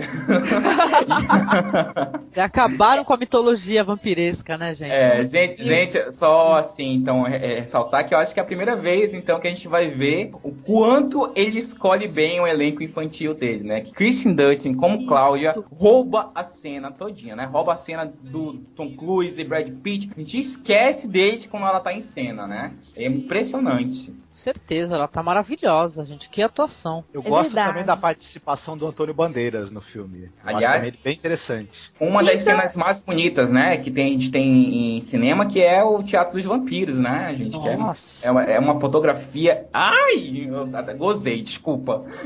É linda, muito linda mesmo. Eu acho, na minha opinião, que foi uma grande adaptação de Anne Rice. Ah, com certeza, todo mundo fala isso, Angélica. Foi uma ótima adaptação porque ele conseguiu juntar vários, se eu não me engano, são de dois a três livros dela e principalmente porque ela ajudou bastante tanto no roteiro quanto na escolha dos do casting. Então ela foi bem atuante no, no filme, sabe? Acho que por isso que deu esse ar de ah, uma bela adaptação literária. Como também lá na Companhia dos Lobos, a própria Angela Carter também a- ajudou no roteiro, foi bem atuante nisso também. Como eu havia falado, esse filme ele ficou em segundo lugar em maior arrecadação nas bilheterias em filmes de vampiro, né? Arrecadando só nos Estados Unidos 105 milhões. Nossa. Pois é, elenco estelar, né? Eu lembro que na época foi um hype esse filme, gente. Foi. É. Ainda hoje é, gente. Ainda Eu- hoje eu gosto Não. bastante. Eu vou fazer a bicha metida agora e falar pra vocês que eu assisti ele em alta definição, porque ele saiu em Blu-ray.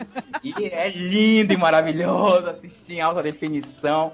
Mas porque eu baixei lá no Filmes com Legenda. Tem lá, então, ele em DDRIP. A gente até esquece, bora esquecer que dá uma descargazinha, que esse filme teve uma continuação, entre aspas, né? Com, a, com aquele filme que era até com a Laia e com o outro rapaz, então, que eu esqueci o nome, era a Rainha dos Condenados. Sim, exatamente. É um bom livro e um filme miserável, né? É péssimo. Esqueçam que a gente falou desse filme. Esqueçam. Teve que até essa atriz aí, que ela é uma cantora, ela sofreu um acidente de É de helicóptero. avião, morreu. De avião, é, morreu. Avião, né? Pois é, Hum. morreu, ela não viu nem a conclusão do filme, né, gente? Ai, gente. Foi meio trágico o negócio. Tinha, né? ah, eu fiz esse filme merda. Para, para esse avião, pá. Agora pra situar, né? Porque assim, o eu li, tá? Eu gosto de Anne Rice, já acompanhei algumas obras dela e os livros da Anne Rice são bem legais, entendeu? Inclusive Entrevista com o Vampiro não é o melhor livro dela, né? Eu, eu acho que o livro mais legal dela é o Vampiro Lestat e a Rainha dos Condenados e tal. Quer dizer que que pena que só teve assim adaptações. Acho que a mais interessante é a Entrevista com o Vampiro mesmo, gente. Hum? Eu nem sabia que o- a entrevista com o vampiro unia três livros num só. Como é que é isso, Poliana? Eu também não sabia não. Isso, entrevista com o vampiro e o, o vampiro Lestat. Agora eu acho que ainda tem mais um outro. Junta esses três livros pra fazer o filme. Pô, interessante, é um, é um filme bem conhecido, né? Eu acho que não, não precisa nem falar bastante dele, porque é um dos filmes mais conhecidos desse com diretor, né, gente?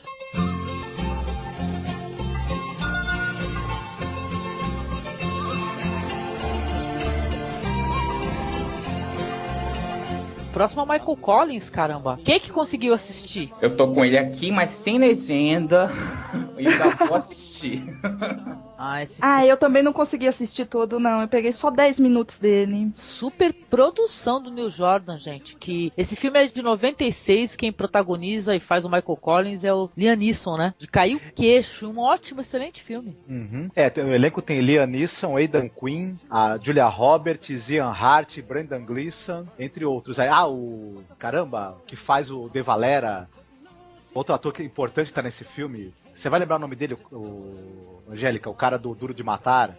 Ah, não vou lembrar mesmo, cara. Com certeza não vou lembrar. De Valera? Não lembro. É, que ele, fa- ele o, o- o- Nossa, não, logo, eu, logo eu que nem sou muito de assistir o Duro de Matar, né? Fantástico.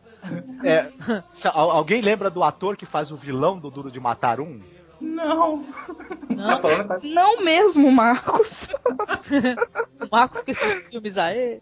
Não, então, mas o caso é, Não, então, puta filme do cara, assim, que o pessoal precisa conhecer, né? Que ele mostra outro aspecto da Irlanda, ele mostra justamente a formação do IRA. É fantástico que o IRA começou com uma coisa muito válida e depois estrambelhou, né, pra violência geral, terrorismo, mas a história mesmo, o começo disso é muito interessante. Se for, é claro, uma história verídica, né? Porque eu tenho pra mim que todas essas histórias de grandes heróis e tal, que nem é, vimos aí já o William Wallace, etc., tudo é muito romanceado, né, no cinema, né? A gente tem que tem que assistir e acreditar desacreditando, né? então é, eu estava aqui com a minha colinha e agora o, o ator que eu queria falar é o Alan Rickman. Ah, perfeito. Hum. Também tá em Harry Potter, né? Isso. Falava Uma Harry coisa- Potter que a gente sabia. Sim, Ah, tá tá vendo? Marcos? É, Foi verdade. falar de matar, tá vendo? Pois é, mas uma das coisas interessantes nesse filme é que a gente teve a oportunidade de ver o Neil Jordan pegando uma super produção. Esse é um filme mais caro até do que o Entrevista com o Vampiro, né? É realmente a primeira super produção dele, um épico, e ele teve uma competência muito grande para fazer as cenas de ação, as cenas de batalha muito bem filmadas, muito bem fotografadas. O filme ele pega essa, esse período da formação do IRA, porque fazendo uma sinopse rapidamente, você tem uma revolta, né? Mais uma das revoltas que, que o povo irlandês teve ao longo de 700 anos de dominação inglesa. A revolta que, que o pessoal de um partido que tinha sido formado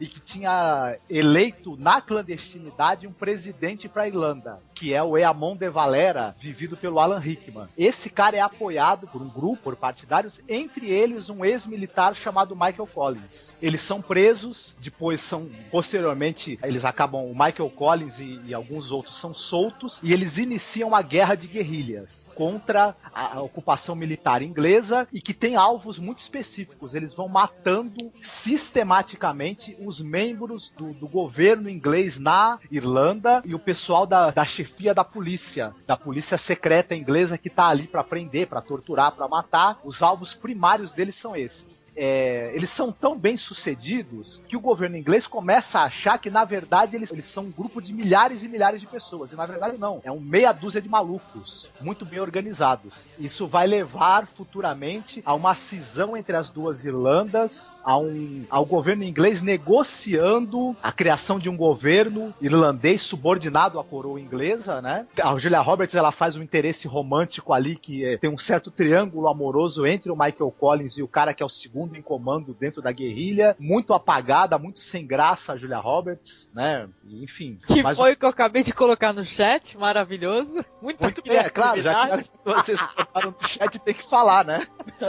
Cara, não, o filme é muito bonito, apesar da Julia Roberts, pelo menos ela não tá ali atrapalhando, né, gente? Porque, brincadeira, muito legal, grandes cenas de ataque, de explosões assim, de cair o queixo. Um filme muito interessante. Adivinha quem tá no filme? o Stephen Rear. Oh, exatamente. Tem o Stephen- Oh, Sim, fazendo um personagem bem interessante, né, o dele, né, por sinal, muito legal. Inexpressivo, bastante assim, mais misterioso, é o que ele sabe fazer muito É, bem. o, o- o Stephen Rea nesse, nesse filme ele funciona muito bem porque ele interpreta justamente um, um- um burocrata, né, um cara que está trabalhando na administração inglesa, mas que é irlandês e que secretamente começa a ajudar o Michael Collins. Na verdade, ele que acaba tornando possível as ações do grupo do Michael Collins, porque ele dá informações privilegiadas para ele. né? Privilegiadas, perfeitamente, exatamente. E eu tenho pra mim, assim, que o Stephen Rea, ele é um cara que ele tem um problema eterno de prisão de ventre.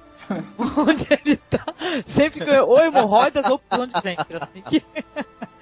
O filme é um desbunde, ó. Detalhe, viu, Xana Chanchada? Essa legenda tem num, num site chamado Legendas PTBR. Ah, Esse site é bem legal. eu só encontrava a legenda eh, desorientada, assim. Eu, eu, sou um, eu sou uma noob, como falaria o Leonardo Bob do Filmes com Legenda. eu não sei organizar a legenda, então. Vale a pena muito mesmo, assim.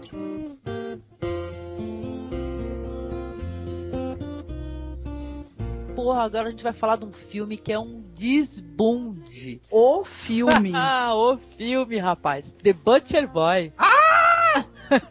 é impressionante, gente. Esse filme aí é um filme que ele vale só ele, vale um podcast. É por isso que, viu, Xana, a gente tá, a gente já avisou os ouvintes aí que é a última vez que a gente vai fazer filmografia, é, filmografia cara, porque não tem condições. Tu não consegue abordar com qualidade tudo que o diretor tem para apresentar, porque é, esse cara, por exemplo, eu acho que é uma judiação ele falar dele assim uma hora, uma hora e meia, sabe? É. Ele merecia muito mais, mas vamos nos esforçar, né? Então The Butcher Boy é um filme de 1997 que também é baseado em um livro do Pat McCabe, que é um livro que o Neil Jordan tem um amor incrível, porque é uma obra que ele já lia desde os 18 anos de idade. Ele sempre gostou desse livro e aí decidiu fazer um filme e não perde nada. O filme é, é fabuloso, sabe? O filme realmente consegue tocar ali na gente, principalmente porque nós vamos ver um, um cotidiano difícil de uma mãe. Nós temos uma família totalmente desestruturada, uma mãe que quando não é compulsiva, ela cozinha compulsivamente, ela quer se matar, ela quer se enforcar. Um pai que é um músico decadente, que quem é, gente? Chutem quem é o pai do menino.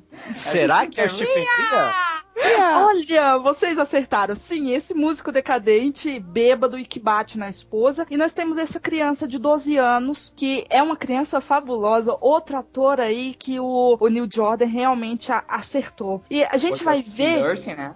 Isso, depois da Kirsten Dust, nós temos o Imon Always. E esse menino é fantástico, porque ele vai fazer o papel do Francie Brad o que é interessante é que a gente vai ver toda a realidade a partir do olhar de um menino de 12 anos. Do olhar do menino de 12 anos e da narração, quem faz a narração em off é um menino já adulto. Só que também com uma fala de criança sobre o que ele sentiu na época disso tudo. Que nós temos que a mãe desse menino, ela vai acabar se suicidando. O, o pai também sucumbe, morre e ele se vê ali sozinho, dentro da fantasia dele de que ele é um super super-herói. O que resta a ele é uma amizade. Uma amizade que também está prestes a se deslaçar da vida dele. A quem ele vai recorrer? A fantasias espirituais. Então esse menino, ele se rende a essas fantasias espirituais, ele começa a ir para reformatórios, ele passa por períodos de preconceito. É um roteiro fabuloso, viu? Muito bem, uma história Sim. muito boa. Tanto que ganhou o Urso de Prata no Festival de Berlim, não é? Batendo o Walter Salles nessa época que estava concorrendo com o Central do Brasil em 98, gente. Só para salientar, então, uhum. mais ainda, mais uma vez, ele vai então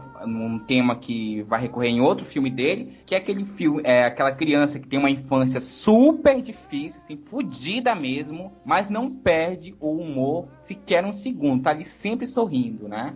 Sim, é, é isso mesmo, Xana. Faz, faz a gente também pensar se o que ele sente pelo amigo dele é mais do que uma amizade, se é algum amor. Hum? E também vai tocar na religião, né? Com um padre pedófilo, né? E com a Sinéad O'Connor, que não, quem, pra quem não lembra, a Sinéad O'Connor que foi, é, que rasgou a foto do Papa, uhum. ela vai e interpreta Nossa Senhora no filme, gente.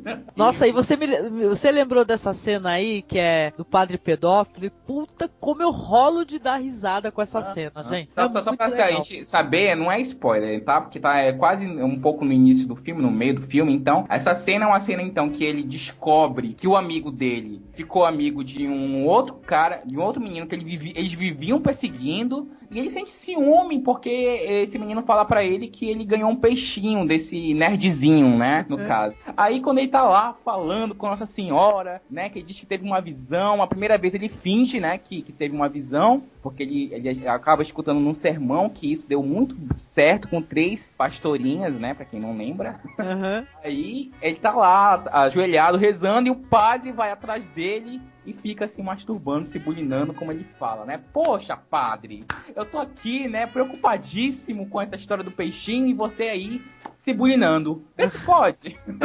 Nossa, personagem, essa criança é uma criança impressionante, né, gente? Esse ator é impressionante, essa criança. é acho que não só ele, viu, Angélica? Não só ele. Acho que todos os, o elenco infantil do filme tá muito Sim. bem representado. Tá muito bem, não, mas o moleque se destaca. O moleque se destaca. É tudo muito é, é precioso, assim, na, na, atuação dele. Né? Ele é um moleque muito confrontador, assim, né? Ele deixa aquela mulher total e completamente desesperada, gente. É, gente, pra, só antes, antes de passar pra Poliana, só pra falar Então, é você que gosta de uma coisa mais pop, é uma atriz, a atriz que interpreta a mulher, é, por quem ele vai ficar conhecida, né, com The Butcher Boy, mais tarde. Então, é uma mulher, uma vizinha dele lá, que enche o saco dele, ela é toda moralista, né? Ela, acho que ela volta da Inglaterra toda assim, toda metida, besta, e vive perseguindo ele e o coleguinha dele, né? Ela é interpretada pela uma atriz que faz a tia do Harry Potter, não é isso? Aí eu não posso confirmar porque é a, tô totalmente por fora. É a tia do Harry Potter. É a tia do Harry Potter. É uma dos. A tia também chata lá do Harry Potter. É a atriz que interpreta. Que acaba chamando eles de porcos. O cartaz do filme é o menino com a cabeça de porco, né? Legal. É Tem um outro cartaz que é um, tipo assim, um molequinho, assim, como se fossem uns palitinhos com uma bomba na cabeça. Como se fosse uma bomba ambulante. Era isso mesmo que eu ia falar, Angélica. Que ah. abriu dois cartazes. Então, não, eu acho os dois interessantes, mas o da bombinha eu acho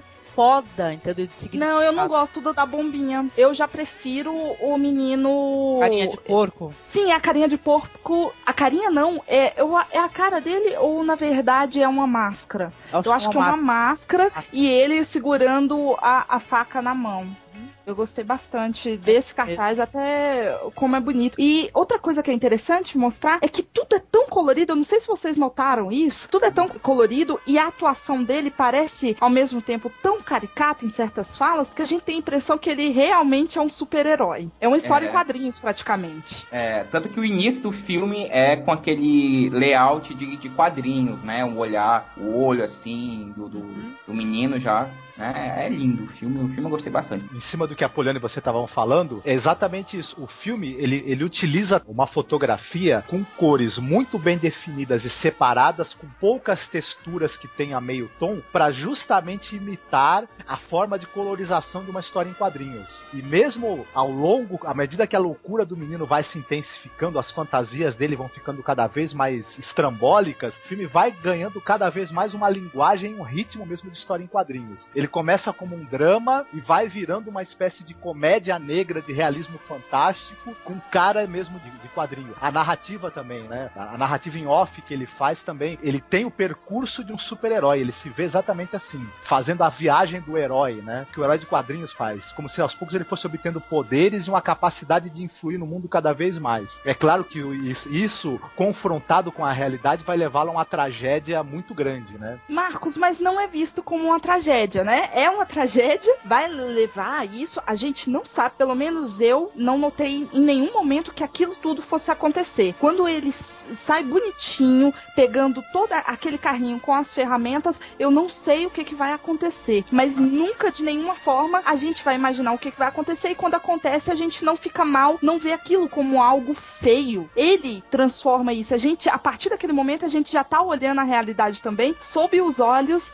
do, do Francis. E na realidade dele, assim, as pessoas normais são pessoas totalmente loucas, né? E ele, que é o normal, né? A vida dele é bastante normal. É, ele deixa ali o pai dele conversar com o pai dele morto ali, né? É, aquilo sim é normal para ele, né? Então, as pessoas que são normais, que, entre aspas, são pessoas que são loucas, levam uma vida na boa, assim, e não é legal. Ah, eu acho interessante uma coisa também, aproveitando isso que a Shanna tá falando, que realmente, ele ao mesmo tempo que ele, ele na verdade, ele se vê como alguém normal e, os, e o mundo enlouquecido em volta dele. E o mundo tá realmente enlouquecido porque você tá com aquele medo da guerra nuclear. O mundo, na verdade, estava vivendo um momento de loucura, né? Principalmente essa tensão que existia no pós-guerra e tudo. Então, na verdade, o mundo não estava tão são assim, né? E se ele estava a ponto de se desestruturar e dar cabo da vida de alguém, enfim, aquilo tudo, também o mundo estava à beira da destruição, né? A crise dos mísseis cubanos. Mas é, é engraçado como, tanto nesse como no filme que a gente vai falar mais à frente, parece que a redenção está sempre na Inglaterra, né? Mesmo sendo assim um país inimigo da Irlanda, no, no caso, um, um certo ponto do filme o personagem vai para Dublin, né? Ah, mãe, mãe, pai, vocês me desculpem, mas vou dar uma volta, mas eu volto calma, calma. Depois que ele vê a mãe sendo espancada pelo pai, ele dá uma fugida, né? E vai para Dublin. Isso não acontece só nesse filme, não, viu? Essa redenção, assim, um lugar onde a pessoa se sente melhor, né?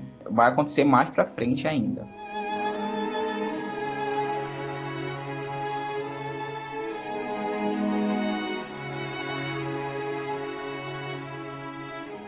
Fim de caso, né? Lindíssimo. De caso. Maravilhoso. E aí, quem quer começar? Quer... Pode ser a Poliana. Eu tô adorando as Ah, é? introduções da Poliana. Oh, Ah, Poliana, é, Xana? intro- Então eu, aí. como ativo, eu mando bem, né? É, uh, linda. Vamos então para Fim de Caso, que é um filme de 1999, mais uma adaptação literária também de um livro que o, o Neil Jordan gosta bastante, que é do Graham Greene. Esse livro se chama The End of the Affair, em inglês, mas em português, né? Claro que nosso povo é extremamente criativo, ficou Crepúsculo de um Romance. É, Ai, não é? É terrível. Esse fi... e quando ele foi fazer esse filme, no Jordan chegou louco, querendo já escrever esse roteiro. Chegou lá nos estúdios, falaram: não, não, a gente não pode te dar os direitos desse filme, porque esse filme já foi filmado. Então, em 1955, já tinha uma filmagem desse filme que se chama Pelo Amor de Meu Amor, né? Que é um filme de Edward Dimitri. Só que é um filme mais moralista. ah, o Neil Jordan mesmo falou que é um absurdo o que, que esse diretor fez com a obra, né? E, e realmente o filme ganha muito pelas cenas de ou de sexo ou de sensualidade, né? São lindíssimas. A, a Julianne Moore está fantástica, né? Nós temos a Julianne Moore, temos o Ralph Fiennes e quem mais, gente? Quem mais? Quem mais para completar O esse? Maria. Isso, olha, vocês estão ótimas, hein? Adivinhando tudo. Aliás, Ralph Fiennes mais lindo como, do que nunca num filme, né, gente? Pelo amor de Deus, ele tá lindo demais nesse filme. Fanta- Ele tá lindo e extremamente charmoso porque ele é um escritor, né? Eu acho fantástico homens que fazem Ai. escritores no cinema. E ele é um escritor que a primeira cena do filme eu acho fabulosa, né? Foca ali na, na máquina datilográfica dele e ele começa a escrever o livro dele. Esse é um diário de ódio. Só que ele não sabe para quem vai direcionar o ódio dele. A gente começa pensando que o ódio vai ser direcionado para o marido, já que ele é o amante da situação. Depois nós falamos, não, não, não vai ser contra ele, vai ser contra ela, a mulher, porque ele acha que tá entrando um quarto aí na relação, que ela já tá extravasando os dois. E não vai ser contra isso. O ódio dele, a gente vai saber por entre o filme, vai ser contra a religião. E aqui nesse filme, a religião vai ser bem trabalhada. Questões de moral, questão de religião e principalmente questão de quem é esse Deus que vai dominar a vida das pessoas, fazer com que as pessoas trilhem caminhos totalmente diferentes, né? Que vai influenciar tanto essas pessoas. O que eu eu quero agora trazer a polêmica pra cá e vamos ver como que vocês vão vão me recepcionar, porque eu gostei, eu achei um filme lindíssimo. A trilha sonora com o piano clássico ao fundo é também fantástica, sabe? O Stephen Rea tá do mesmo jeito, inexpressivo e manso, né? Como sempre. Mas, gente, eu achei de um clichê cretino colocar a mulher ali como uma safada a la Madame Bovary, né, Dama das Camélias e Lucila, e depois fazê-la ficar santa com uma doença na qual ela sofre até morrer e virar santa no final. O que, que vocês acham? A gente tava comentando isso, né, Marcos? Que é um filme muito bonito, mas a história é uma história faz muito tempo. Eu acho que eu tive esse livro sim. E o livro é moralista, gente. Tem que ver que a história original é, é moralista, sim. Quem é que já leu esse livro aí? Ah, eu já li, mas aí eu, eu acho que eu vou discordar de vocês duas. Porque é o Hum. seguinte, esse filme ele trata, ele se utiliza de, um- de uma coisa que é uma espécie de arquétipo que aparece na literatura, aparece também em narrações religiosas, que é a, a figura do eleito. A pessoa que Deus escolhe para operar milagres, para ser uma- um símbolo que vai trazer fé às pessoas. E normalmente Deus acaba escolhendo, né? Tanto no- nos romances que lidam com isso, no- nos textos até religiosos, a pessoa mais improvável, o pior pecador possível e imaginável. Eu acho que o que o filme faz é, é algo mais ou menos do seguinte: ele pega o discurso religioso, né? Mas ele desmonta um pouco ele também, porque no final das contas, os religiosos talvez eles acham que sabem quem Deus vai escolher, quem Deus considera correto, quem Deus considera melhor, mas se ele existir, na verdade, ele, ele, a opinião dele pode ser diferente do que os padres ou religiosos têm. Ele pode acabar escolhendo a pessoa mais improvável e que a gente acha o pior pecador, mas essa pessoa pode ter qualidades para ser o eleito de Deus, para operar milagres e para despertar a fé nas pessoas. Então eu acho que é mais por esse lado. Talvez ele pareça moralista, mas não seja. Gente, mas a gente tem que ver também que a gente é guiado pelo ponto de vista do personagem do Ralph Fiennes, não é? É por isso que a gente tem, tem essa ideia da mulher mais safada, não sei o quê. Tem um certo ponto que tu quer que ela morra logo de, de ódio, porque você sente ódio, você se envolve com o filme, né? E assim, é um filme mais fácil fácil, acho, do, do Neil Jordan de assistir, um, um dos mais fáceis, assim. É, até encontra fácil. E chamou a atenção da academia, né? A Poliana quer acrescentar mais alguma coisa, então a gente vai deixar ela uhum. falar, porque ela é babado.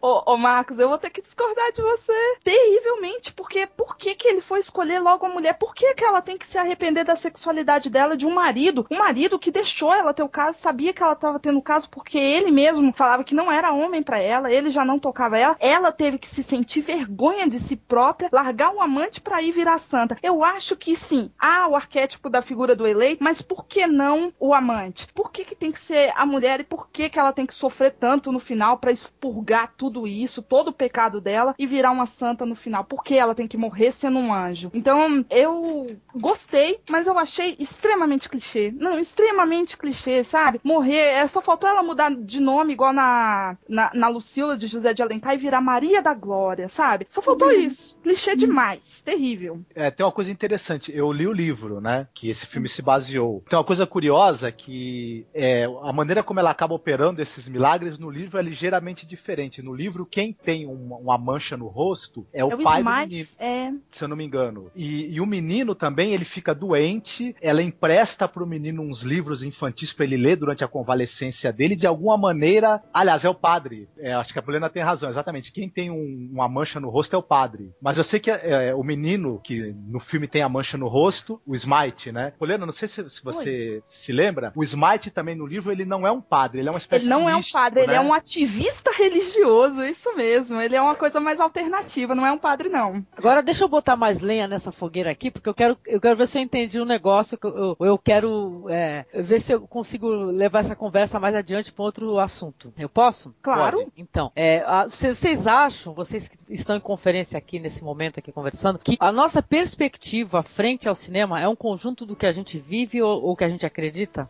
Claro, claro, Angélica. A gente só vê as coisas de acordo com a, com a nossa bagagem, hum. não é? De acordo de tudo que a gente tem. Claro que a gente aceita outras perspectivas e tudo mais, mas o nosso olhar é viciado, digo viciado, assim, infeccionado, inflamado pelo que a gente vive. E o que a gente acredita, né? É, com claro. certeza. A gente, a gente quer, vai... dizer, quer dizer que talvez seja importante contextualizar aqui que você também é feminista, né? É ou não? Ah, sim. É, é bom contextualizar isso, que eu, eu também acho... sou feminista. Porque, não, a pessoa eu... pode até escutar e falar assim, por que, que você, é, você tá tão contra isso? Porque você já tem uma perspectiva onde você já viu essa situação em outras. É, é, eu vejo se repetindo sempre. Exatamente. Então, Quer dizer que é, o meu olhar meio, foi direto para isso. A gente já se sente meio é, armado contra certas situações, né? Sim, é. Não, tanto que eu falei, eu gostei bastante do filme, achei um filme lindíssimo, fiquei tocada, fiquei emocionada. Mas isso me incomodou, porque ela teve que sofrer, porque ela teve que morrer, porque ela teve que virar um anjo, sabe? Eu digo isso, gente, eu tava falando de Madame Bovary, eu vou só explicar um pouquinho, porque eu acho que vocês não sabem, mas o Madame Bovary foi escrito, que é a história de uma adúltera, né? Vamos fazer bem, bem curtinho. É a história de uma adúltera e tudo mais, que ela não se conforma com da vida que ela vive, e ela foge tenta fugir para ficar com o amante e não consegue. A, a, primeira edição do livro, né, no livro francês de Gustave Flaubert, ela conseguia fugir com ele e iria ser feliz para sempre. Só que aí ele foi levado a tribunal e fez com que eles mudassem o final do livro e ela teria que morrer e não morrer de qualquer forma, tentar ser envenenada, expurgar todo esse pecado para depois morrer santa, né? Então é, a gente vê isso se repetindo várias vezes, Angélica. Então eu me questionei por que um, um diretor que fala que é, abandonou o moralismo da primeira vez que houve essa filmagem, em 1955, e ele continua ainda atado a esse moralismo do livro, né? Ele não conseguiu se desvencilhar de um todo. Não é porque ele colocou uma cena ou outra de nudez que ele conseguiu se deslaçar do, do moralismo. Uhum, era isso que eu ia falar, né? Eu acho que no final de contas, né, apesar de ser um filme muito bonito, ele, ele tem algumas cenas de nudez que são coisas assim que no livro é, é bem de passagem, né? Não é nada bem bem descritivo, né, e tudo, né? E dá a impressão que é para ganhar mais grana, trazer mais público. O que, que, vocês acham? É, não, eu acho. Eu acho que ele tentou transformar uma maneira mais comercial, né? Mais Sim. palatável, né? Porque mais palatável, né? Mais academia, né, gente? Também, né? Com de olho é um, na academia. Mas é um belo filme de qualquer maneira, assim, apesar de todas essas é, questões, né, que o filme vai levantando e tudo, né? Bom, sei lá, uhum. vale a pena. O que, que, vocês acham? Vale a pena indicar? Eu acho que vale a pena. Ah, eu, eu acho. acho. vale sim, vale eu sim. Eu, sim. Eu achei muito. Certeza. Só pra ressaltar também que a Shana é feminista também, hein, gente. Uhul, Xana! E aí, bora pro próximo, galera? Uhum. Então, teremos Fala. agora um curta, né, que ninguém conhece, mas o Marcos assistiu, ele pode descrevê-lo rapidinho aí, né, Marcos? É agora que é o Not Eye?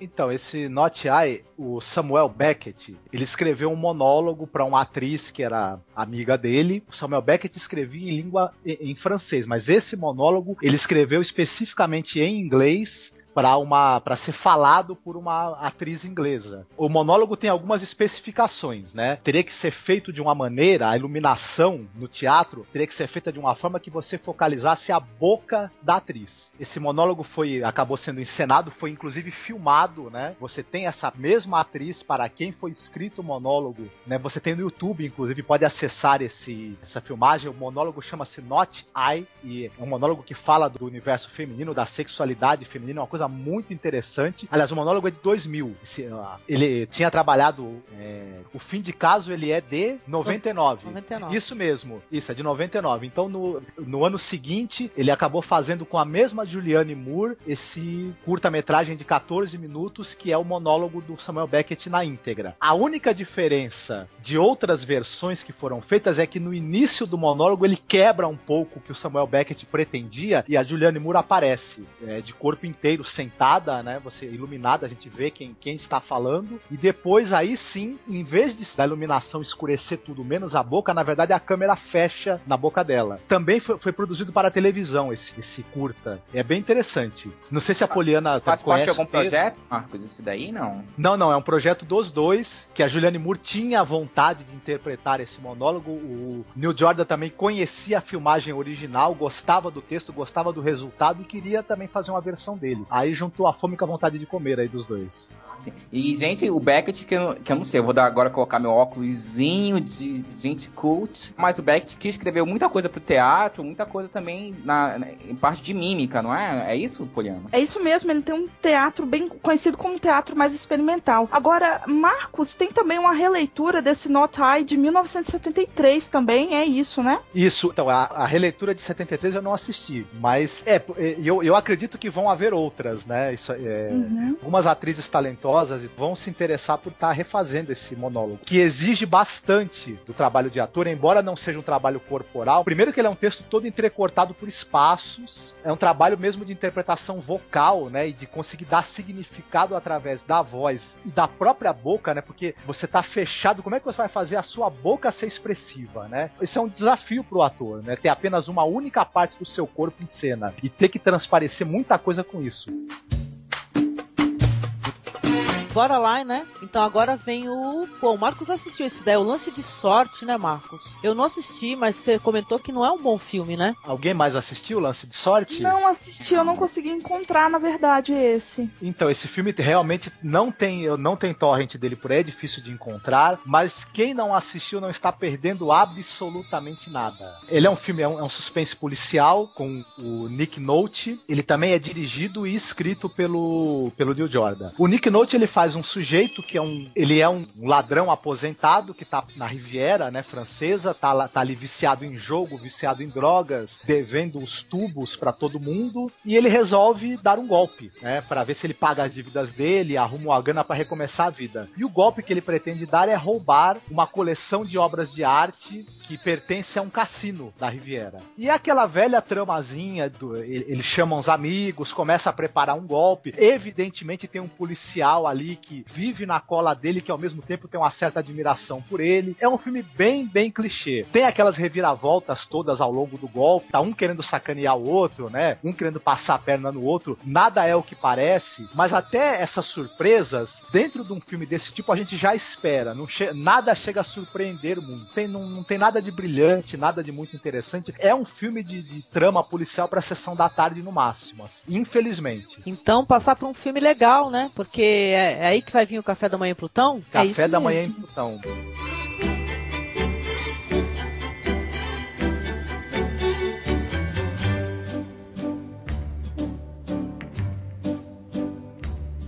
How much is that dog in the window? Certeza. Então a gente vai falar agora de Café da Manhã em Plutão, que é um filme de 2005, baseado também no, no livro do mesmo autor do The Butcher Boy, que é o Patrick McGabe, né? Sim. Que vai falar então da história de um, de novo, sobre uma travesti, né? É, conhecida como Patrick, né? É, o nome dela é baseado num, num santo é, da Irlanda, o São Patrício, né? Mas que depois adota o nome de Kitten, né? Que seria o ajudante do São Patrício. Conta a história de como ela quer encontrar a mãe verdadeira dela. Trabalha com muita coisa que o Neil Jordan costuma trabalhar. Uma delas é a religião, já que a Kitten ela é filha do padre, né? Que é interpretado pelo Liam Neeson. É Sim, isso? Sim, tá É? fantástico, muito legal. Aham. E é mais um filme que a gente vai ver ele trabalhando com uma criança que tem uma infância ali. Tem só o início, só uma partezinha pequena do filme, mas interessantíssimo. O ator que faz o Patrick quando ele é pequenininho, né? Passando o batonzinho ali já, né? Já florando pra, pra bicharada. E. Mas. Sempre sorrindo, o menino tá lá apanhando na adolescência dele, sempre sendo chamado a atenção. Ele é criado num colégio é, religioso e sempre sendo chamado a atenção, mas ele não quer saber de nada e vai pra Inglaterra atrás da mãe, porque ele fica sabendo que a mãe dele tá lá. E a gente tem uma trilha sonora maravilhosa, né? E o filme é contado todo em capítulos, né? Começa com uma história é, que vai ser contada, maravilhosos capítulos sobre a vida da Patrick Kitten, é alguma coisa. Nossa, é fantástico, a trilha sonora é perfeita, o Cillian Murphy é, interpreta muito bem, por acaso, e tem uma coisa meio de fábula, assim, não sei se vocês sentiram, muito Sim. fantasiosa, assim, o Café da Manhã em Plutão, né? Muito humor negro também, né? É muito, Muito. divertido. Tem uma certa parte que ele faz até um, um pouco de referência ao Hedwig and the Angry Inch, né? Que é uma parte ali que a Kitten acaba fazendo um showzinho ali. Me lembrou muito, assim, cena de Hedwig. E claro Isso que tem mesmo. também o. Stephen Ria? Steve Não, Ria. Tem? Já virou uma piada, né? O negócio. Gente, eu juro que, tipo assim, eu não lembro quem ele, Ele é o é. mágico, Xana.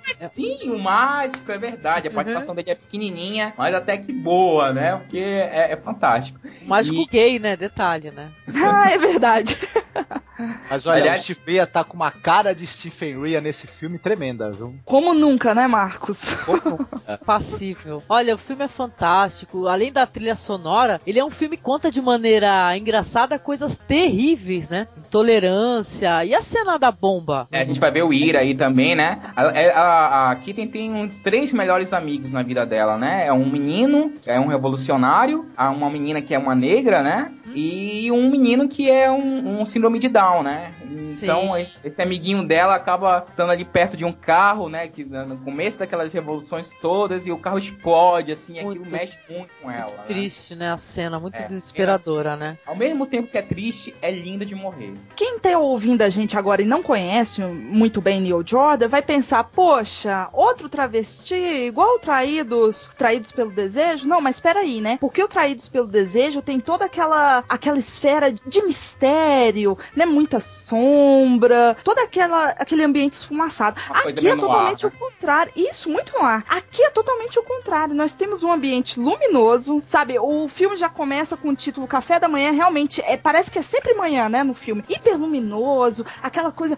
muitas cores, né, da década de 70, onde Parece tudo uma é história de princesa, né? Sim. Poliana, assim. Sim, a- a- tudo é a- exposto de maneira aberta, músicas felizes, né? É tudo muito bonito de se ver, muito pra cima, muito a Figurino espetacular. Tá? Nossa, pra- fabuloso. Gostei demais também. Mesmo porque o personagem lá do Cillian Murphy, ele se vê como uma princesa, né? É um barato. É lindo demais, É muito, muito bonito. Um otimismo, assim, que é, o cara é uma, uma muralha, assim, uma força impressionante. Ah, e isso é uma constante em muitos filmes do Neil Jordan, né, gente? Tem ó, o Butcher Boy tava ali fudido, mas tava sorrindo. E Sim. aqui a Kitten também tá sorrindo assim toda hora. Ela tá cada vez com a vida mais difícil, a certo ponto do filme. Ela chega a ter que se prostituir pra poder sobreviver, né? Mas, ela, e assim, a- uma cena que me, me choca e que me deixa assim, nossa, é, é incrível. É a cena que ela se salva por um perfuminho, né, gente? Nossa, impressionante essa cena, E a, muito e a legal. fantasia dela, Xana, depois de ser uma vingadora, uma heroína nossa. sair por lá to- é, batendo Ó. cocô Chanel e todo mundo Aham. fazendo que todos morram, sabe? É lindo, muito bom. Muito É, legal. Falar em tanto em, em fábula fábula do filme, assim, uma, um clima meio de fábula, que tem certo ponto que ela tá ali num parque de diversões, né, acordada por um pássaro. Ela já tá na Inglaterra, uma, né, nessa altura do filme, e ela tem que trabalhar num parque de diversões vestida de um pássaro lá, né? Uhum. E faz até assim, assim, um parque meio Disney, assim, é, é muito engraçado, porque tá bem dentro do contexto do que o filme realmente é. E deixa. Você assiste o filme e no final você tá com um sorriso assim no rosto, assim, umas duas horas seguidas lembrando do filme. É um filme que você não vai esquecer, pode ter certeza. É verdade. Muita gente já tinha falado para mim que o filme era impressionante, mas assistir pro podcast foi um dos mais prazerosos, com certeza. E eu ia falar dessa cena também da explosão. Não, não a primeira explosão onde ela perde o amigo dela que tem síndrome de Down, né? Que é uma cena muito triste também, que é, a, a, lembrança desse amigo acaba acompanhando a Patrícia, né? O Patrick ou Patrícia durante acho que toda a vida dele, né? Mas tem uma sequência fabulosa que é quando ela está na Inglaterra, num pub, ela começa a paquerar um soldado inglês. Ele é, é interpretado pelo menino do Mamma Mia, né? Só pra Isso. deixar no, no, no, contexto mais pop.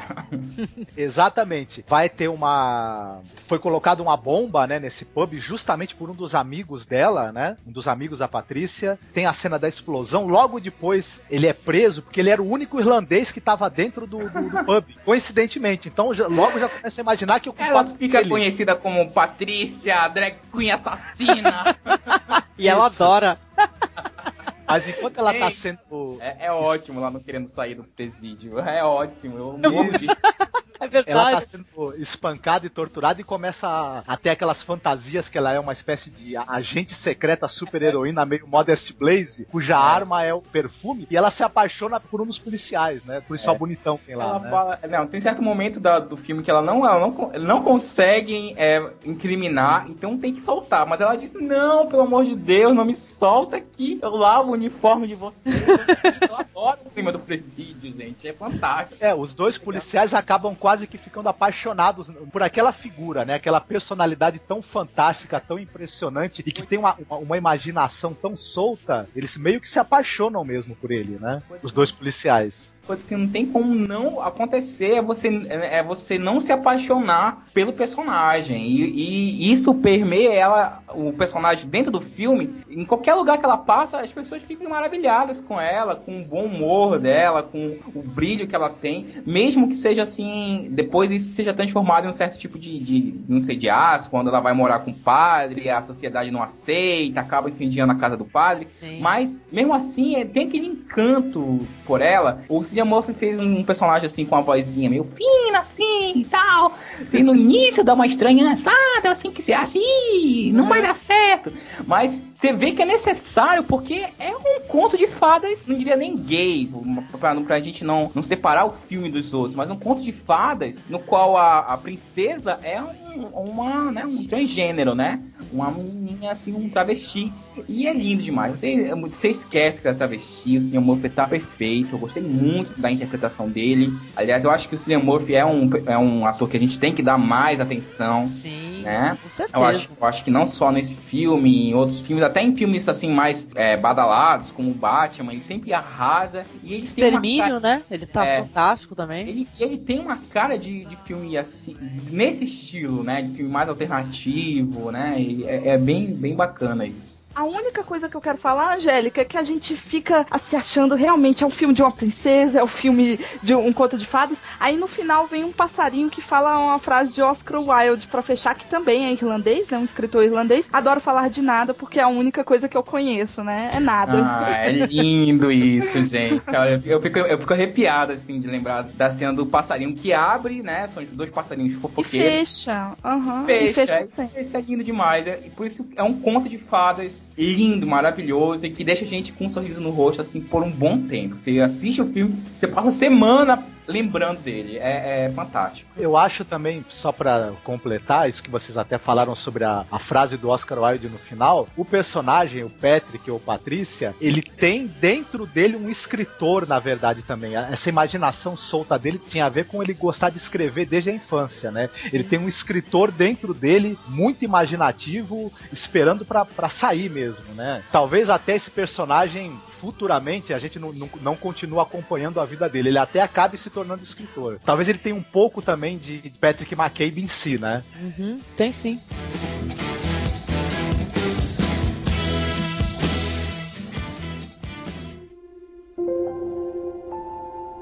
E aí, bora então para o Valente? É, The Brave One, né? The Brave One com a Jude Foster? A bomba, me recuso, né? Me recuso. Bomba, gente, que filme horrível. Ainda bem que estamos no final do podcast, né? Então, esse filme é um filme muito clichê, muito ruinzinho, né? Aliás, se vocês forem pensar, é, a maior parte dos filmes do Neil Jordan que ele fez em Hollywood não foram bons filmes, né? Será que é porque de alguma maneira tomaram o filme na mão dele, produtores é, e tal? O que, que vocês acham? Nossa, eu realmente não sei, porque todos os outros filmes é, é, começa assim, meio clichê, e ele vem com diversas rasteiras, né? Nesse The Brave One eu fiquei procurando, cadê? É agora que vai ter? É agora, e agora? Porque é péssimo, de mal a pior. Eu, eu só tenho uma explicação, filme vendido, né? Filme palatável, filme de vamos fazer dinheiro. Pois é, então a sinopse é a Judy Foster faz uma radialista, né? De Nova York, que ela tá noiva de um homem que ela ama muito e tal. E um belo dia a felicidade dela é tirada dela, eles sofrem um ataque, né? Ela fica gravemente ferida, o cara morre e tal, e ela não consegue superar essa tragédia e tal, e ela tem que enfrentar os medos dela, né? Eu sei que é um trabalho, eu acho que muito bobinho, assim, da Judy Foster, também é uma atriz que tem uns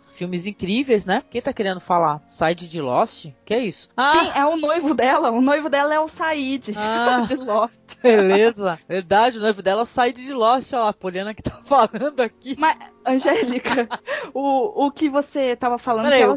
É o noivo dela que é o Said ou é o ladrão? Sim, é o noivo, noivo. dela que é o Said. Ah, e... Gente, peraí, deixa só uma curiosidade assim minha. É nesse filme que ele aparece pelado na não. banheira? Não, né? Não. Ah, tá. Porque tem um site. Ah, peraí, não, eu, tem uma eu... cena de mais sensual assim, mas não há nu, não. Não, né? Ah, tá, tá. Porque eu tava confundindo que eu acesso uns sitezinhos aí, daí hum. tem um Sei, uma foto. Sei que tipo de site, aham. Uhum. Ficar caladinha que eu não assisti esse filme e recusei. Ah, não, mas você não perdeu muito, não, porque acaba que a Jude Foster vai virar um Charles Bronson feminino, né? Aquela capa do filme. É. Gente, é, é, terrível, que aí ela começa a, a matar, ela, ela é a vingadora da cidade, né? Acaba que ela, ela anda pela cidade, porque antes ela fazia umas crônicas de quem andava pela cidade. Era isso. Ela era radialista, mas ela fazia essas crônicas. E agora ela anda pela cidade se vingando de todos, né? Ela não treme mais, ela até pergunta por que minhas mãos mais não tremem, né? Depois que eu mato essas pessoas. O roteiro foi escrito por três pessoas, para você ver, né? O Neil Jordan, nos roteiros dele, deu conta facilmente, aqui três pessoas não foram capazes de escrever um bom roteiro, né? É um roteiro péssimo, cheio de justificações, uh, papéis ridículos e um final mais terrível ainda. Eu tava lendo umas entrevistas do Neil Jordan e ele foi perguntado o seguinte: como é que você faz filmes tão maravilhosos na Irlanda, né? Você é um roteirista tão habilidoso, um que também é escritor, e você fez umas bombas aí em Hollywood tão grandes, né? Como é que é isso, né? Ele disse o seguinte para tentar se defender um pouco. Ele falou: olha, o roteiro você não tem liberdade para escrevê-lo do jeito que você quiser. Ele tem que passar pelo crivo do produtor e dos executivos. Os filmes que ele fez em Hollywood, ele não pôde fazer a montagem dos filmes. Ele não tinha nenhum controle sobre a montagem. Ele, ele, o roteiro tinha que ser aprovado pelos investidores. Ele filmava o material com a supervisão dos executivos dos estúdios e a montagem final era sempre feita por um cara que era do estúdio e ele não podia se intrometer. Então, né, o resultado é esse aí que a gente vê, né? E isso é feito também. Isso não é só o caso do, do Neil Jordan. Vários diretores europeus de grande talento, de grande capacidade, quando vão para Hollywood não tem controle nenhum sobre o material que estão produzindo e saem umas grandes bombas. Tem até um exemplo muito interessante. É, vocês devem conhecer um, talvez até de nome, um diretor de cinema chamado Emir Kusturica. Não. Ele é um diretor importante aí da Iugoslávia e tudo. É um cara assim, tem filmes excepcionais. Ele aparece em vários filmes americanos ruins fazendo ponta como ator. Então é, é bem isso. Ele tá inclusive no filme do Neil Jordan, O Lance de Sorte e tal. E eu fico imaginando como é que você pega um cara, um diretor de grande talento e você não dá nem um filme pro cara dirigir. Faz ele, ele, ele aparece em ponta em filmes. E a mesma coisa acontece com outros, inclusive com o Neil Jordan.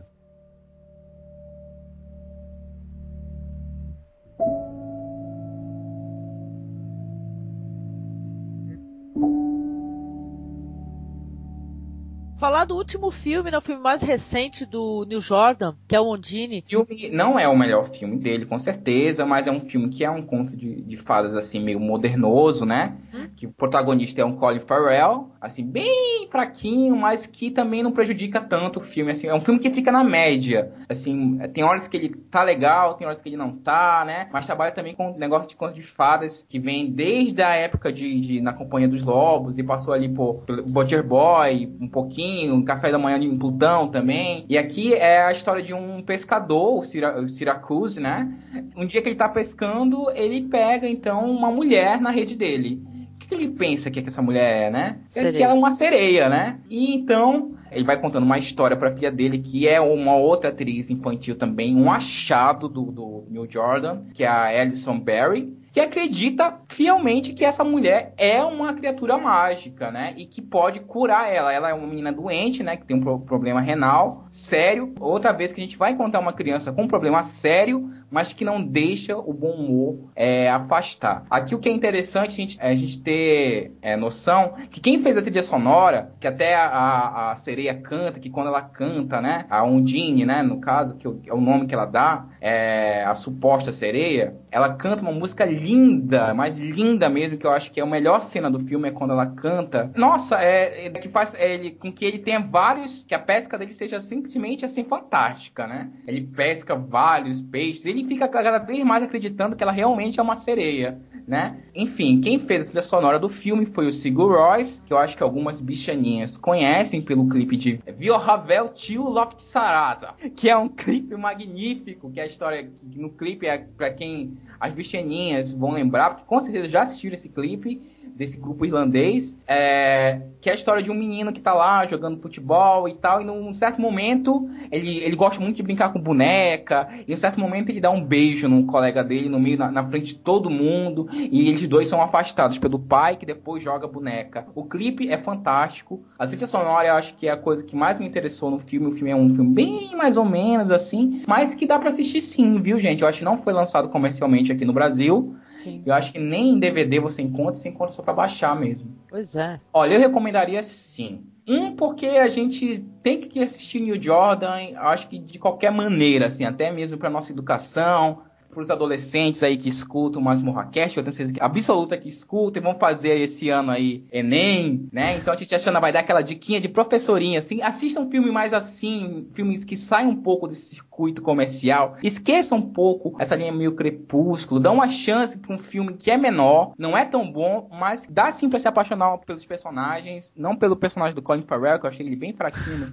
tá mas, mas o personagem da Undine e a personagem da menina salvam o filme, assim, de uma maneira maravilhosa. E a trilha sonora também. Eu assisti esse filme assim, eu já até conversei com o pessoal aqui, com os membros aqui do, da conferência. Foi um custo assistir. Eu não gostei do filme. Eu achei que o filme ele peca assim, é um roteiro que ele te leva a pensar. Para mim, todo roteiro que você tem uma linha de pensamento até certo ponto e de repente do nada é, é uma história super mega mirabolante, cheia de significados, vai para um lado totalmente diferente assim. Eu tenho uma grande desconfiança de roteiros assim. É, fora o fato do Colin Farrell, né? Que o Marcos gosta bastante e defende o Colin Farrell por causa do Pergunte ao Pó, né? Eu, eu não gosto do Colin Farrell. Não, mas veja bem, você defende ele no Pergunte ao Pó, né? Não, eu e eu falo que eu vou assistir o Pergunte ao Pó para ver se realmente foi o Colin Farrell que fez a diferença no Pergunte ao Pó, né? Mas eu achei um filme assim muito Ai, clichê mal usado. Ele, assim. ele, fica no meio do caminho, né, Angélica? É, tá, a, gente sente isso, a gente sente isso, que ele fica isso. no meio do caminho, assim, mas. mas... Porque tem cara de filme por encomenda, sabe? Eu tive uhum. essa impressão, assim. Mesmo porque é um. É mais um trabalho que o Neil Jordan fez nos Estados Unidos. Agora, assim, é. Não, eu acho que vale a pena o pessoal assistir, até para ter uma base de comparação. Porque a gente, quando a gente assistiu os filmes desse diretor, a gente ficou assim, pasmo, porque é difícil pra gente compreender, a gente entender como é que um cara tem um filme como como Café da Manhã Plutão e depois tem um Ondine, entendeu? A gente não entende, a gente ficou, né? A gente tenta, mas não, não consegue compreender. Detalhe que a fotografia desse filme é muito, mas é muito bonita mesmo, né? Ah. É de um fotógrafo, esse fotógrafo é daquela coletânea de curtas, viu, Xana? Que é do Paris Eu Te Amo. Já.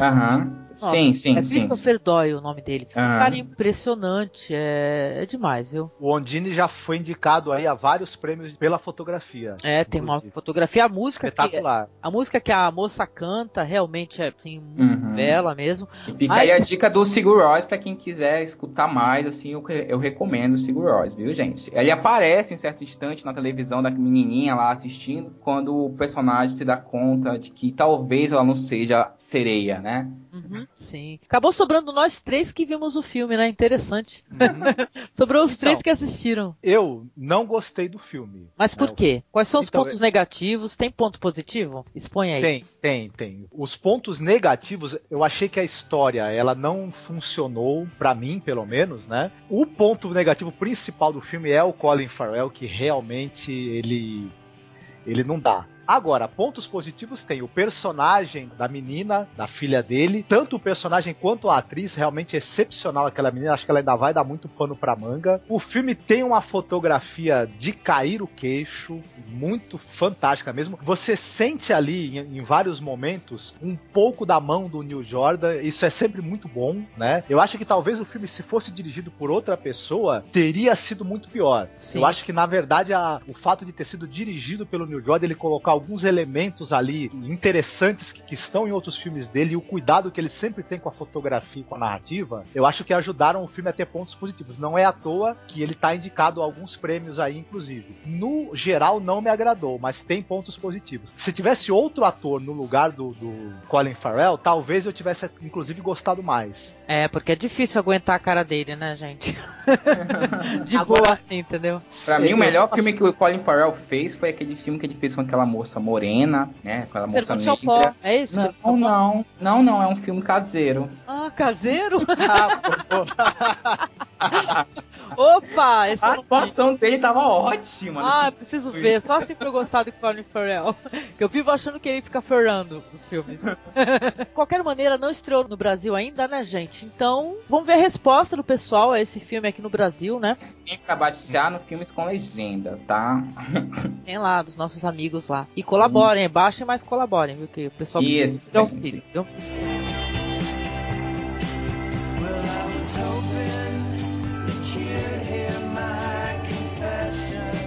Queria falar duas coisas antes de acabar o podcast. Eu queria falar o seguinte: nós precisamos comentar, né, que o pessoal tava querendo aí fazer uma refilmagem daquele filme lá do New Jordan, o Mona Lisa. E adivinha com quem, gente? O Mona Lisa, é Larry Clark iria dirigir o filme e o Mickey Herc faria o papel que foi do Bob Hoskins. Deus, gente. O Mickey Herc tá. E a Agora- Iva Mendes faria a prostituta. E a É, Eva todo Mendes. mundo agora quer o Mickey, é o Mickey Herc, né? Mas eu, eu fico tentando imaginar o que, que seria o Mickey Herc fazendo o personagem do Bob Hoskins, né? Que o Bob Hoskins é baixinho, careca, gordinho, né? O que, o que seria, gente? Porque o Então, Mickey Herc o, todo fortão, né? Dá medo. o Mickey Herc abandonou o projeto já. Já não vai mais ser ele Ah. que vai fazer o papel e não se sabe se o filme realmente vai acontecer. Mas seria bom que a Eva Mendes também abandonasse o papel, já que aí talvez o filme tivesse chance de ser bom. É, porque essa Mas enfim, né?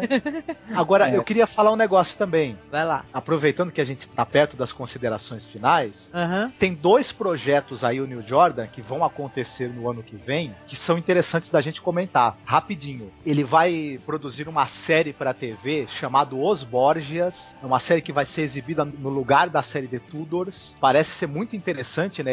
Essa série contando a história da família Borgia, né? Dirigida por ele, eu tô curioso. E ele vai fazer a adaptação de um livro do Neil Gaiman. Opa! O The Graveyard Yard Book. Pessoal que gosta do Neil Gaiman, tudo. Opa, eu nerds adoro. Aí, então, nerds Ah, aí eu sou nerd! Uhul! isso. Tá todo mundo assim de cabelo em pé já, doido pra ver. Tá deixando o pessoal em polvorosa essa possibilidade do Neil Jordan. Possibilidade não, já é certo. Ele vai dirigir a adaptação do Graveyard Book. Parece que o futuro do Neil Jordan aí é promissor. Parece que ele vai fazer umas coisas aí que vão ser interessantes. Pra, até pra pagar, né, essas obras assim, mais fraquinhas, né, dele, né, que ele faça um grande projeto aí, que ele consiga trabalhar. Eu acho que é importante pro diretor ele conseguir, inclusive, trabalhar com a liberdade que ele merece, né. Mas no mínimo, muita coisa aí que virou uma bomba foi porque a indústria acabou se metendo, não deu a liberdade pro cara, pro cara trabalhar. Porque, pô, é, pra um diretor ter um trabalho assim tão inconstante, entendeu? Com tantos filmes bons, maravilhosos, tipo assim, um filme maravilhoso, depois um filme ruim, no mínimo tem dedo de. Com estúdio, né? O estúdio, exatamente, tem o dedo do estúdio, né? Pra atrapalhar. Com Olha, certeza. gente, a minha consideração final é em relação a New Jordan, eu acho que foi um prazer reassistir essas coisas. Poder também chamar a atenção das pessoas que não dão chance ainda para filmes mais difíceis de assistir. É, é que tem que dar chance porque é uma coisa que vai interferir na sua vida, assim. Você tem conhecimento de vida. E New Jordan causa muito isso. Tanto com The Crying Game, seja com Café da Manhã em Plutão, The Butcher Boy. Não, não é nem pra pegar gente, como eu tava falando nisso. Ó, fica uma bicha mais cult, assiste mais New Jordan pra poder. Até minha propaganda pra assistir New Jordan é essa, assim. Fica uma bicha mais cult e é- escreve o nome no papel quando for atrás de paquerar aquele bofe mais inteligente, né? New Jordan, New Jordan. E comenta bastante. Mas não é só isso, não. Muda bastante a nossa cabeça também, nossa visão de vida. A gente vê como os anos 80 foram importantes, assim, pro cinema. E foi um ano que ele trabalhou ali bastante, né? E ficou bem conhecido. E que a gente tem que dar chance até pros filmes mais fraquinhos dele também. Eu, eu falei que eu recusei assistir Valente, mas vou acabar assistindo porque faz parte. Tem que dar chance. Porque gente- é New Jordan, a gente desculpa. Dá esse poder de perdão pra ele, né? Não, sabe o que, que eu falo assim pro pessoal assim? Mesmo que todo mundo esteja falando que o filme é ruim, assista. Eu acho que cada um tem que ter a sua perspectiva. A gente não tem que pegar e escutar o que alguém fala. E vocês que estão escutando aqui, vocês não tem que pegar tudo que a gente fala e concordar. Vocês têm que pegar e assistir pra ter a sua perspectiva. Né? O que a gente pode fazer, o que a gente faz é trazer o diretor assim a um pouquinho mais de, de evidência, que ele tem um pouco mais de divulgação do trabalho dele. Quando a pessoa assiste o filme e nem sabe que foi o diretor que. A gente fala assim, ó, assiste New Jordan, né? É verdade. Olha, esse diretor, eu acho que vale a pena o pessoal conhecer o trabalho dele, sabe? Isso daí é uma coisa que é que nem a Shana falou, isso aí é pra vida, meu. Entendeu? É, se você é homofóbico, então gosta de ficar tirando sarrinho, ficar escrotizando gay, você tem que assistir, entendeu? Os filmes mais polêmicos pra abrir a tua mente, entendeu? É esse outros diretores aí que tocam nesse assunto, sabe, gente? É, é trazer o assunto à baila sempre pra poder esclarecer, sabe, a mente do pessoal. O pessoal tem a mente mais aberta, viu? Ah, com certeza. E, e- e fica a recomendação, viu, gente? É, te achando esse ano a Enemzeira pra tentar o curso de cinema, então vou fazer Enem também. Olha que legal. Então fica a dica pra vocês que estão estudando aí, assistam filmes mais assim, é, até um pouco mais literários, assim, que trabalham muito com isso. Vocês vão ver o quanto isso é, transforma a, a, a sua pessoa numa pessoa mais, né? Mais Sim. culta, mais, mais inteligente mesmo. É um arraso. É, porque não? Porque o pessoal às vezes acha que o cinema é só uma diversão, né? Mas o cinema é, tudo, gente. Pode ter uma catarse vendo um filme. Você pensa, você reflete, você tá vendo a vida de outra pessoa, o que que tá acontecendo, você refletir sobre a tua própria vida, né? É tão legal isso daí. Eu acho que o Neil Jordan traz esse assunto, fala sobre tudo isso, sobre pessoas, seus problemas, sobre intolerância, né? Vamos ver que ele fala muito sobre isso, intolerância, né? Tanto intolerância sobre homossexualismo, é, ou seja, intolerância política ou racista, né? É, é muito. É, O cara é muito foda mesmo. é. A gente, a gente desculpa o Neil Jordan. Ele tá escutando. se ele estiver escutando, a gente desculpa. Beijo, Neil.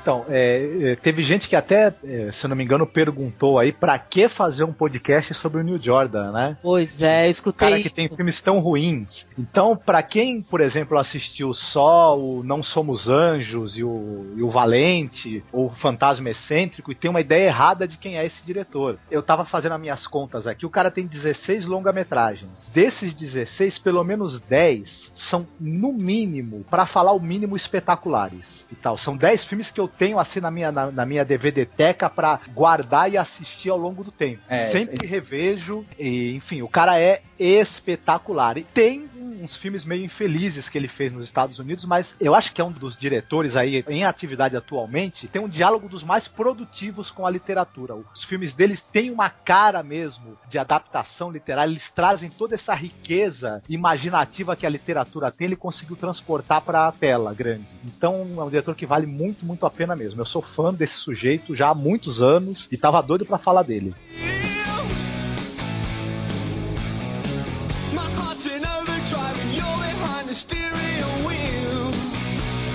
Eu quero agradecer a todos que participaram desse podcast, mas acabaram precisando sair daqui do, do papo porque tinham outros compromissos, né? Agradecer a Poliana, tá? Que era nossa colaboradora. Agradecer ao Barão também, que ele começou a gravação com a gente, mas também teve compromisso, teve que sair, tá? Vou poder aqui agradecer a Xana Chanchada, viu? Poxa, muito obrigada por participar com a gente aqui. Mais Foi uma muito bom vez, conversar né? com você. Muito É meu segundo, mas não é meu último podcast. Com certeza, aqui- eu- vamos ter vários podcasts porque é muito bom conversar com você, viu? Você gosta tanto de cinema, tem uma mente aberta, muito bom, viu? Com certeza, é. O, o mais importante de tudo é que vocês trazem essa oportunidade de o povo conhecer coisas que eles nunca poderiam conhecer através assim de, de conversas. Porque a gente fala alguma coisa ou outra. fa- olha, eu tenho um grupo de amigos que ouviu falar de Café da Manhã em Plutão há muito tempo e nunca assistiu. E depois do que a gente fala e do jeito que a gente falou, eu achei interessantíssimo. Tanto o Barão, tanto a Poliana, que, que é, nossa, inteligentíssima e gostoso de escutar, assim, uma coisa meio lesbian feelings. Meu, mas assim, ouvir a voz da Poliana e ver o jeito que ela fala e contextualiza isso é importantíssimo. Então, eu vou começar a recomendar o Masmorra Cast pra quem tá estudando comigo no cursinho. Olha que Tá. legal, obrigada. Foi um prazer. O nosso esforço conjunto aqui é justamente trazer esses caras aí mais desconhecidos aí pro pessoal ter oportunidade de saber o quão bom é assistir um filme diferente do que tá passando por aí, viu? É, obrigado vocês, foi maravilhoso estar mais uma vez aqui. Eu queria agradecer e falar mais uma vez, já que eu levanto a bandeira, já que foi o, o lugar onde me pariu, é que muitos desses filmes que a gente falou, alguns estão disponíveis em filmes com legenda, né? E não esqueçam de fazer doações lá para poder a gente ter o site sempre à nossa disponibilidade. Alguns são meio difíceis de encontrar sim. Mas se você puder assistir pelo menos Café da Manhã em Plutão, Caídos pelo Desejo, Companhia dos Lobos e no caso o The Butcher Boy, já tá assim perfeito, tá? Perfeito, e esses daí são mais fáceis de achar mesmo, viu? São, É. Tá disponíveis. Dá, por favor, os teus sites, teus blogs lá pro pessoal poder Isso. acessar, conhecer teu trabalho, né, Ah, tá, gente, olha, gente, o Cine Chanchado tá meio parado agora, mas ele tá voltando, tava só esperando o computador novo chegar aqui em casa, e tá voltando já, já agora em julho. O Cine Chanchada fala exclusivamente dessa parte de cinema, tanto de cinema pop, cinema gore, cinema cult. É um cinema pra deixar as bichaninhas mais assim, de cabeça aberta, né? Então é o www.cinechanchada.blogspot.com e o outro que a gente começou agora com um grupo de oito, oito blogueiros gays e maravilhosos, que é o iGente, né? Que é o www.agente.blogspot.com. Lembrando que esse iGente é bem afrescalhado, é com Y, tá? Ô, Xana, Oi, eu, a- eu adoro o teu blog do, do Cine Chanchada e eu queria puxar a tua orelha por você ter parado de postar conteúdo lá, viu? E o É, Você podcast? vai voltar. É, o- pô, ele vai voltar já com o podcast número 1. Um. Teve o podcast Opa. zero, que foi só um experimental. é, e eu- a tia Xana, coitada, se enrolou toda no mouse, no mouse do notebook. Agora eu tô com desktop. Aham. Som alto, som baixo, mas vai voltar agora o Cine Chanchado em julho. Volta com um bando de release que eu tava aí assim atrasado, tá Opa. cheio de rascunho e vai voltar com novidades e com colaboradores novos, entendeu? E o que mais importante é que a gente vai ter um colaborador é internacional, né? Que tá lá fora e Uau. assiste os filmes antes da gente. Olha só, que chique. Ó, eu vou entregar aqui, eu adorei o podcast. Eu escutei, eu fiquei muito ansiosa esperando por mais, viu? Vamos ver se tem Ah. logo. A gente já tá assim, com metade do, do, do, do Sessão Chanchada número 1 um gravado. Só tá faltando o nosso correspondente internacional terminar. Olha né? que chique, ó. Porque a nossa primeira correspondente internacional era muda, né? Então. teve que aceitar ela, pelo sistema de cotas, né? A gente Ela só ficava, ó, ó, ó, ó. Só assim, né? Adorei, muito bom, cara, muito bom. Muito legal. Uma correspondente internacional diferente agora. Tá certo, ó, show de bola. Obrigada mesmo, foi um prazer muito grande. Marcos, olha, muito obrigada, querido. É, Prazer foi meu. mais uma vez, né? Você é, tá desde o primeiro podcast, mas muito obrigada por você estar sempre ajudando aí de qualquer maneira. Muito obrigado. Prazer foi meu. Adorei conversar com você mais uma vez aqui no, no podcast. Adorei conversar com a Poliana, com o Barão. Gostei muito do retorno da Xana Chanchada. Espero que esse seja mais um de vários, né? Também tava morrendo de saudade. Beleza. Obrigado a todos aí. Quem quiser mandar e-mail pra gente, pode mandar e-mail pra contato.cinemasmorra.gmail.com Tá? Comentem, tá? No podcast. Nós lemos todo o feedback que, que o blog possui, né? E é isso aí. Um abraço a todos. Obrigada, Xana. Pá, de nada, o prazer foi meu. Gozei horrores. Obrigada, valeu mesmo. Obrigada, Marcos. Obrigado, tchau pra vocês. Falou, gente. Tchau, queridos. Tchau, tchau. Tchau, tchau.